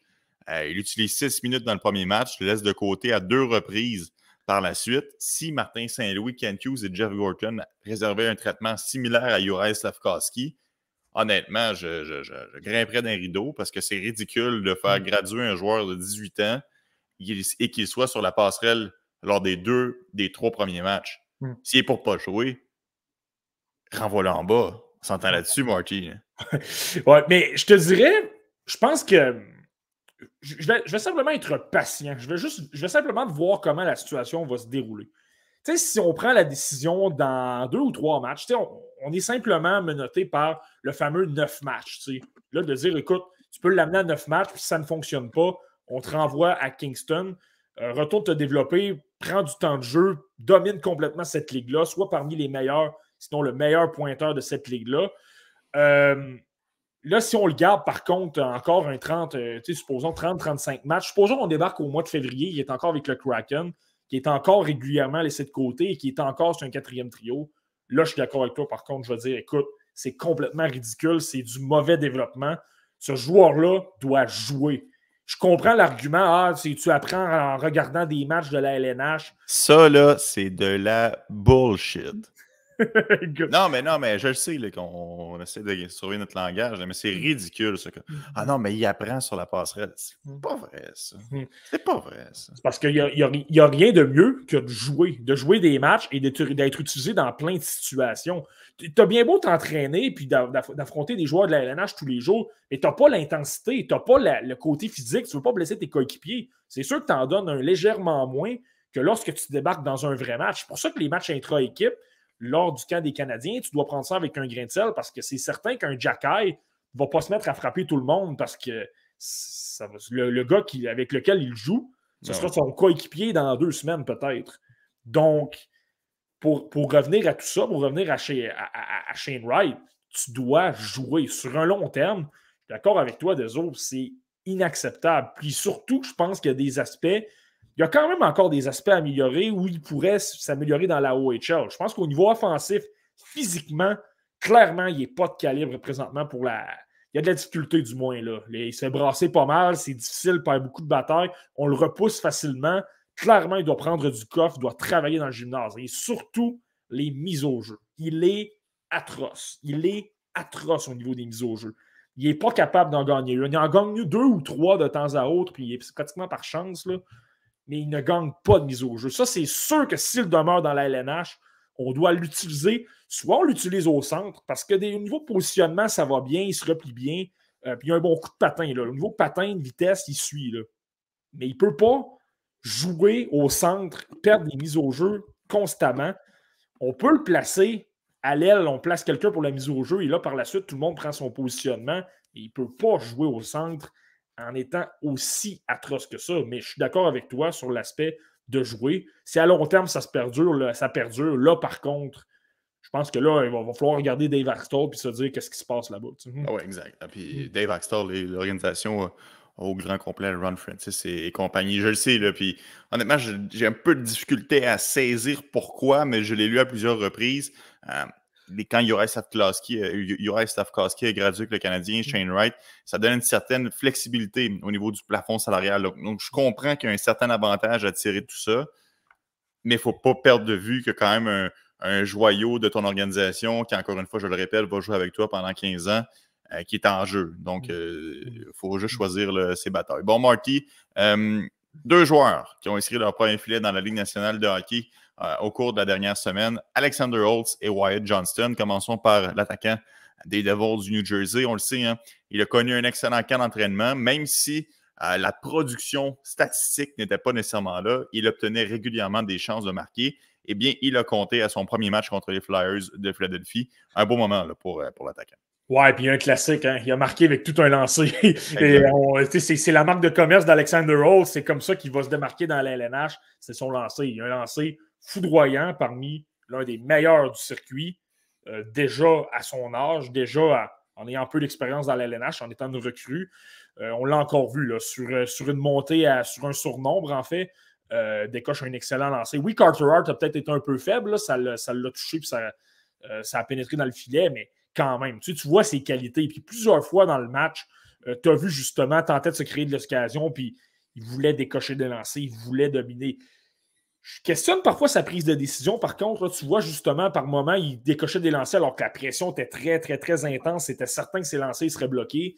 Puis il décochait quand même. Ou, euh, ça, je pense que j'ai toujours de la difficulté avec sa prise de décision. C'est pour ça que je ne suis pas certain que ça va être quelqu'un de, d'archi dominant dans l'LNH. Son lancer va être bon. Ça va faire en sorte qu'il va le marquer euh, au moins un 20 buts par saison, 20-25 buts. Mais de là à dire que c'est quelqu'un d'exceptionnel qui va devenir une vedette, je pense que sa prise de décision, sa compréhension du jeu va peut-être l'empêcher. Je trouve que par moment, exemple en échec avant, il c'est trop direct, puis il est facile à contourner. Quelqu'un qui est intelligent tourne du bon côté, va éviter la pression. Puis euh, euh, c'est quelqu'un qui travaille, par contre. C'est quelqu'un qui a une bonne éthique de travail. Puis ça, ce ne sera jamais un problème avec Alexander Rose. C'est quelqu'un qui mhm. travaille euh, excessivement fort. Sauf que par moment, c'est bon de travailler fort, mais tu dois bien travailler également. Puis je pense que c'est là, c'est là que c'est à surveiller avec lui. Mais notamment, mais certainement au niveau des, du lancer, il est, franchement dominant. Puis c'est quelqu'un qui est utilisé quand même pas mal en avantage numérique? Du moins, le match que j'ai vu, là, je sais qu'il était sur le quatrième trio lors du, la dernière rencontre, là, mais du moins là, le match contre les Flyers, euh, il, y a eu de, belles occasions de, signaler. Ah. Puis c'est pas, pas une surprise de son lancer. Il a été repêché en tant que tireur d'élite. Tout le monde le sait qu'Alexander Holtz a un bon lancer. Puis c'est un peu normal que la nervosité d'un jeune joueur qui en fait ses premiers pas dans la Ligue nationale de hockey veut y aller avec ses forces. Il veut se démarquer, il veut prouver qu'il est capable de, de, tenir le rythme donc va vouloir utiliser à outrance son arme numéro un, dans son cas, son, son lancer. Euh, bon, j'en parlais, Wyatt Johnston a marqué lui aussi son mm. premier but. Euh, on le sait, il, était dans une lutte à finir avec, euh, si tu veux, le Logan Sankoven et Maverick Bourque, et c'est finalement Johnston qui a réussi à percer l'aliment des Stars. Il a marqué contre les Preds. Un beau moment pour un joueur que j'affectionne particulièrement de la façon dont il joue sur la patinoire. Oui, absolument. Puis c'est impressionnant de voir le rôle qu'on lui a confié dès le premier match. On l'utilise à l'aile avec euh, Denis Gourianov et Jamie Benn. C'est quand, même, quand même pas rien. Tu es, utilisé avec le capitaine, avec un vétéran qui a eu. Là, on s'entend, Jamie Benn, ça va moins bien depuis deux ou trois ans, mais on parle de quelqu'un qui a eu d'excellentes saisons, qui a été l'une des vedettes de cette ligue-là pendant longtemps. Donc c'est un beau, c'est une belle marque de récompense. Et honnêtement, déjà son premier match, tu peux voir, tu peux voir ses qualités, tu peux voir sa compréhension du jeu qui est franchement bonne. C'est quelqu'un défensivement, se replie bien, toujours bien positionné, toujours le bâton au bon moment. N'a pas peur de, pas nécessairement de s'impliquer physiquement, mais toujours près de l'action, en support, pour repousser les adversaires, pour gagner, pour euh, récupérer des rondelles. Donc, en possession de rondelles, pour la récupération de rondelles et faciliter les, les relances, il est déjà très bien. Il comprend déjà beaucoup le jeu. Puis son but, on l'a un peu vu là-dessus. Euh, lui, son, euh, son, plan de match à la base, c'était de se retrouver à droite du schéma. je ne me trompe pas, c'est un avantage numérique, le but. Et euh, Mark Gorvietsky avait la mission d'aller le surveiller, mais parce que Tyler Seguin s'est amené, il a, reconnu que Tyler Seguin s'amenait dans une situation de deux contre un, si on veut. Donc, il s'est tout de suite retrouvé devant le filet, s'est a bougé, s'est retrouvé à sa gauche. Ça a fait en sorte qu'il a attiré Borvietsky. Mais Bobinski s'est retrouvé un peu mêlé, il ne savait plus trop comment réagir. Et euh, Seguin a alimenté Johnston pour un, but dans une cage béante. Mais ça montre à quel point il est intelligent pour euh, s'ajuster de cette manière-là, justement, euh, prendre la situation, la modifier à son avantage et donner plus d'espace à un Tyler Seguin pour, pour, pour créer ce but-là. La seule chose, moi, je pense, puis je pense que ça va venir avec le temps, je ne suis pas inquiet du tout, je le trouve timide en attaque présentement. Je trouve qu'il précipite ses jeux, il n'en fait pas trop. c'est correct, c'est son style, Wyatt Johnston. C'est un gars intelligent qui garde le jeu simple, qui fait des, belles petites décisions, mais je trouve que pour l'instant, c'est comme s'il était euh, pas, intimidé totalement, mais il se garde une jungle, justement. Il joue avec des bons joueurs, il voit que l'intensité est là, le rythme de jeu est quand même élevé, donc ne veut pas trop se commettre. Je pense que tout simplement, en avançant de l'expérience, en étant plus confortable, en prenant de la confiance, Je pense que ça va venir. Donc, je ne suis pas certain qu'il va produire beaucoup lors des 20 ou 30 premiers matchs. Mais je pense qu'à un moment donné, il va avoir un déclic et c'est là que j'ai hâte de voir qu'est-ce que ça va donner avec Wyatt Johnston. Je pense que là, il pourrait se mettre à obtenir des points. Puis là, ben, on verra qu'est-ce que ça va donner. Là, on parle quand même du meilleur pointeur de la OHL l'an dernier. on parle d'un gars qui est, euh, bourré de talent. Exact. Tu avais visé dans le mille, Marty. C'était bel et bien euh, un but en avantage numérique sur un, vraiment une cage euh, béante. Une, belle remise de Tyler Seguin, mais tout de même, il a réussi à mettre la rondelle dans le fond du filet. Euh, Marty, merci beaucoup pour une autre belle édition du podcast.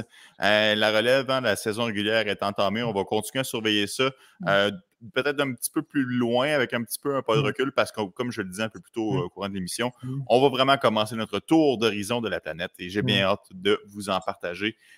nos nos analyses et nos recherches au mmh. courant des euh, prochaines semaines. Marty, euh, merci beaucoup. Mmh. Ça fait plaisir, fait plaisir. Encore un plaisir, toujours, euh, toujours agréable. yes, on se redonne des nouvelles la semaine prochaine et on espère que vous serez au rendez-vous pour une autre édition du podcast La Relève. Salut tout le monde. Bye bye.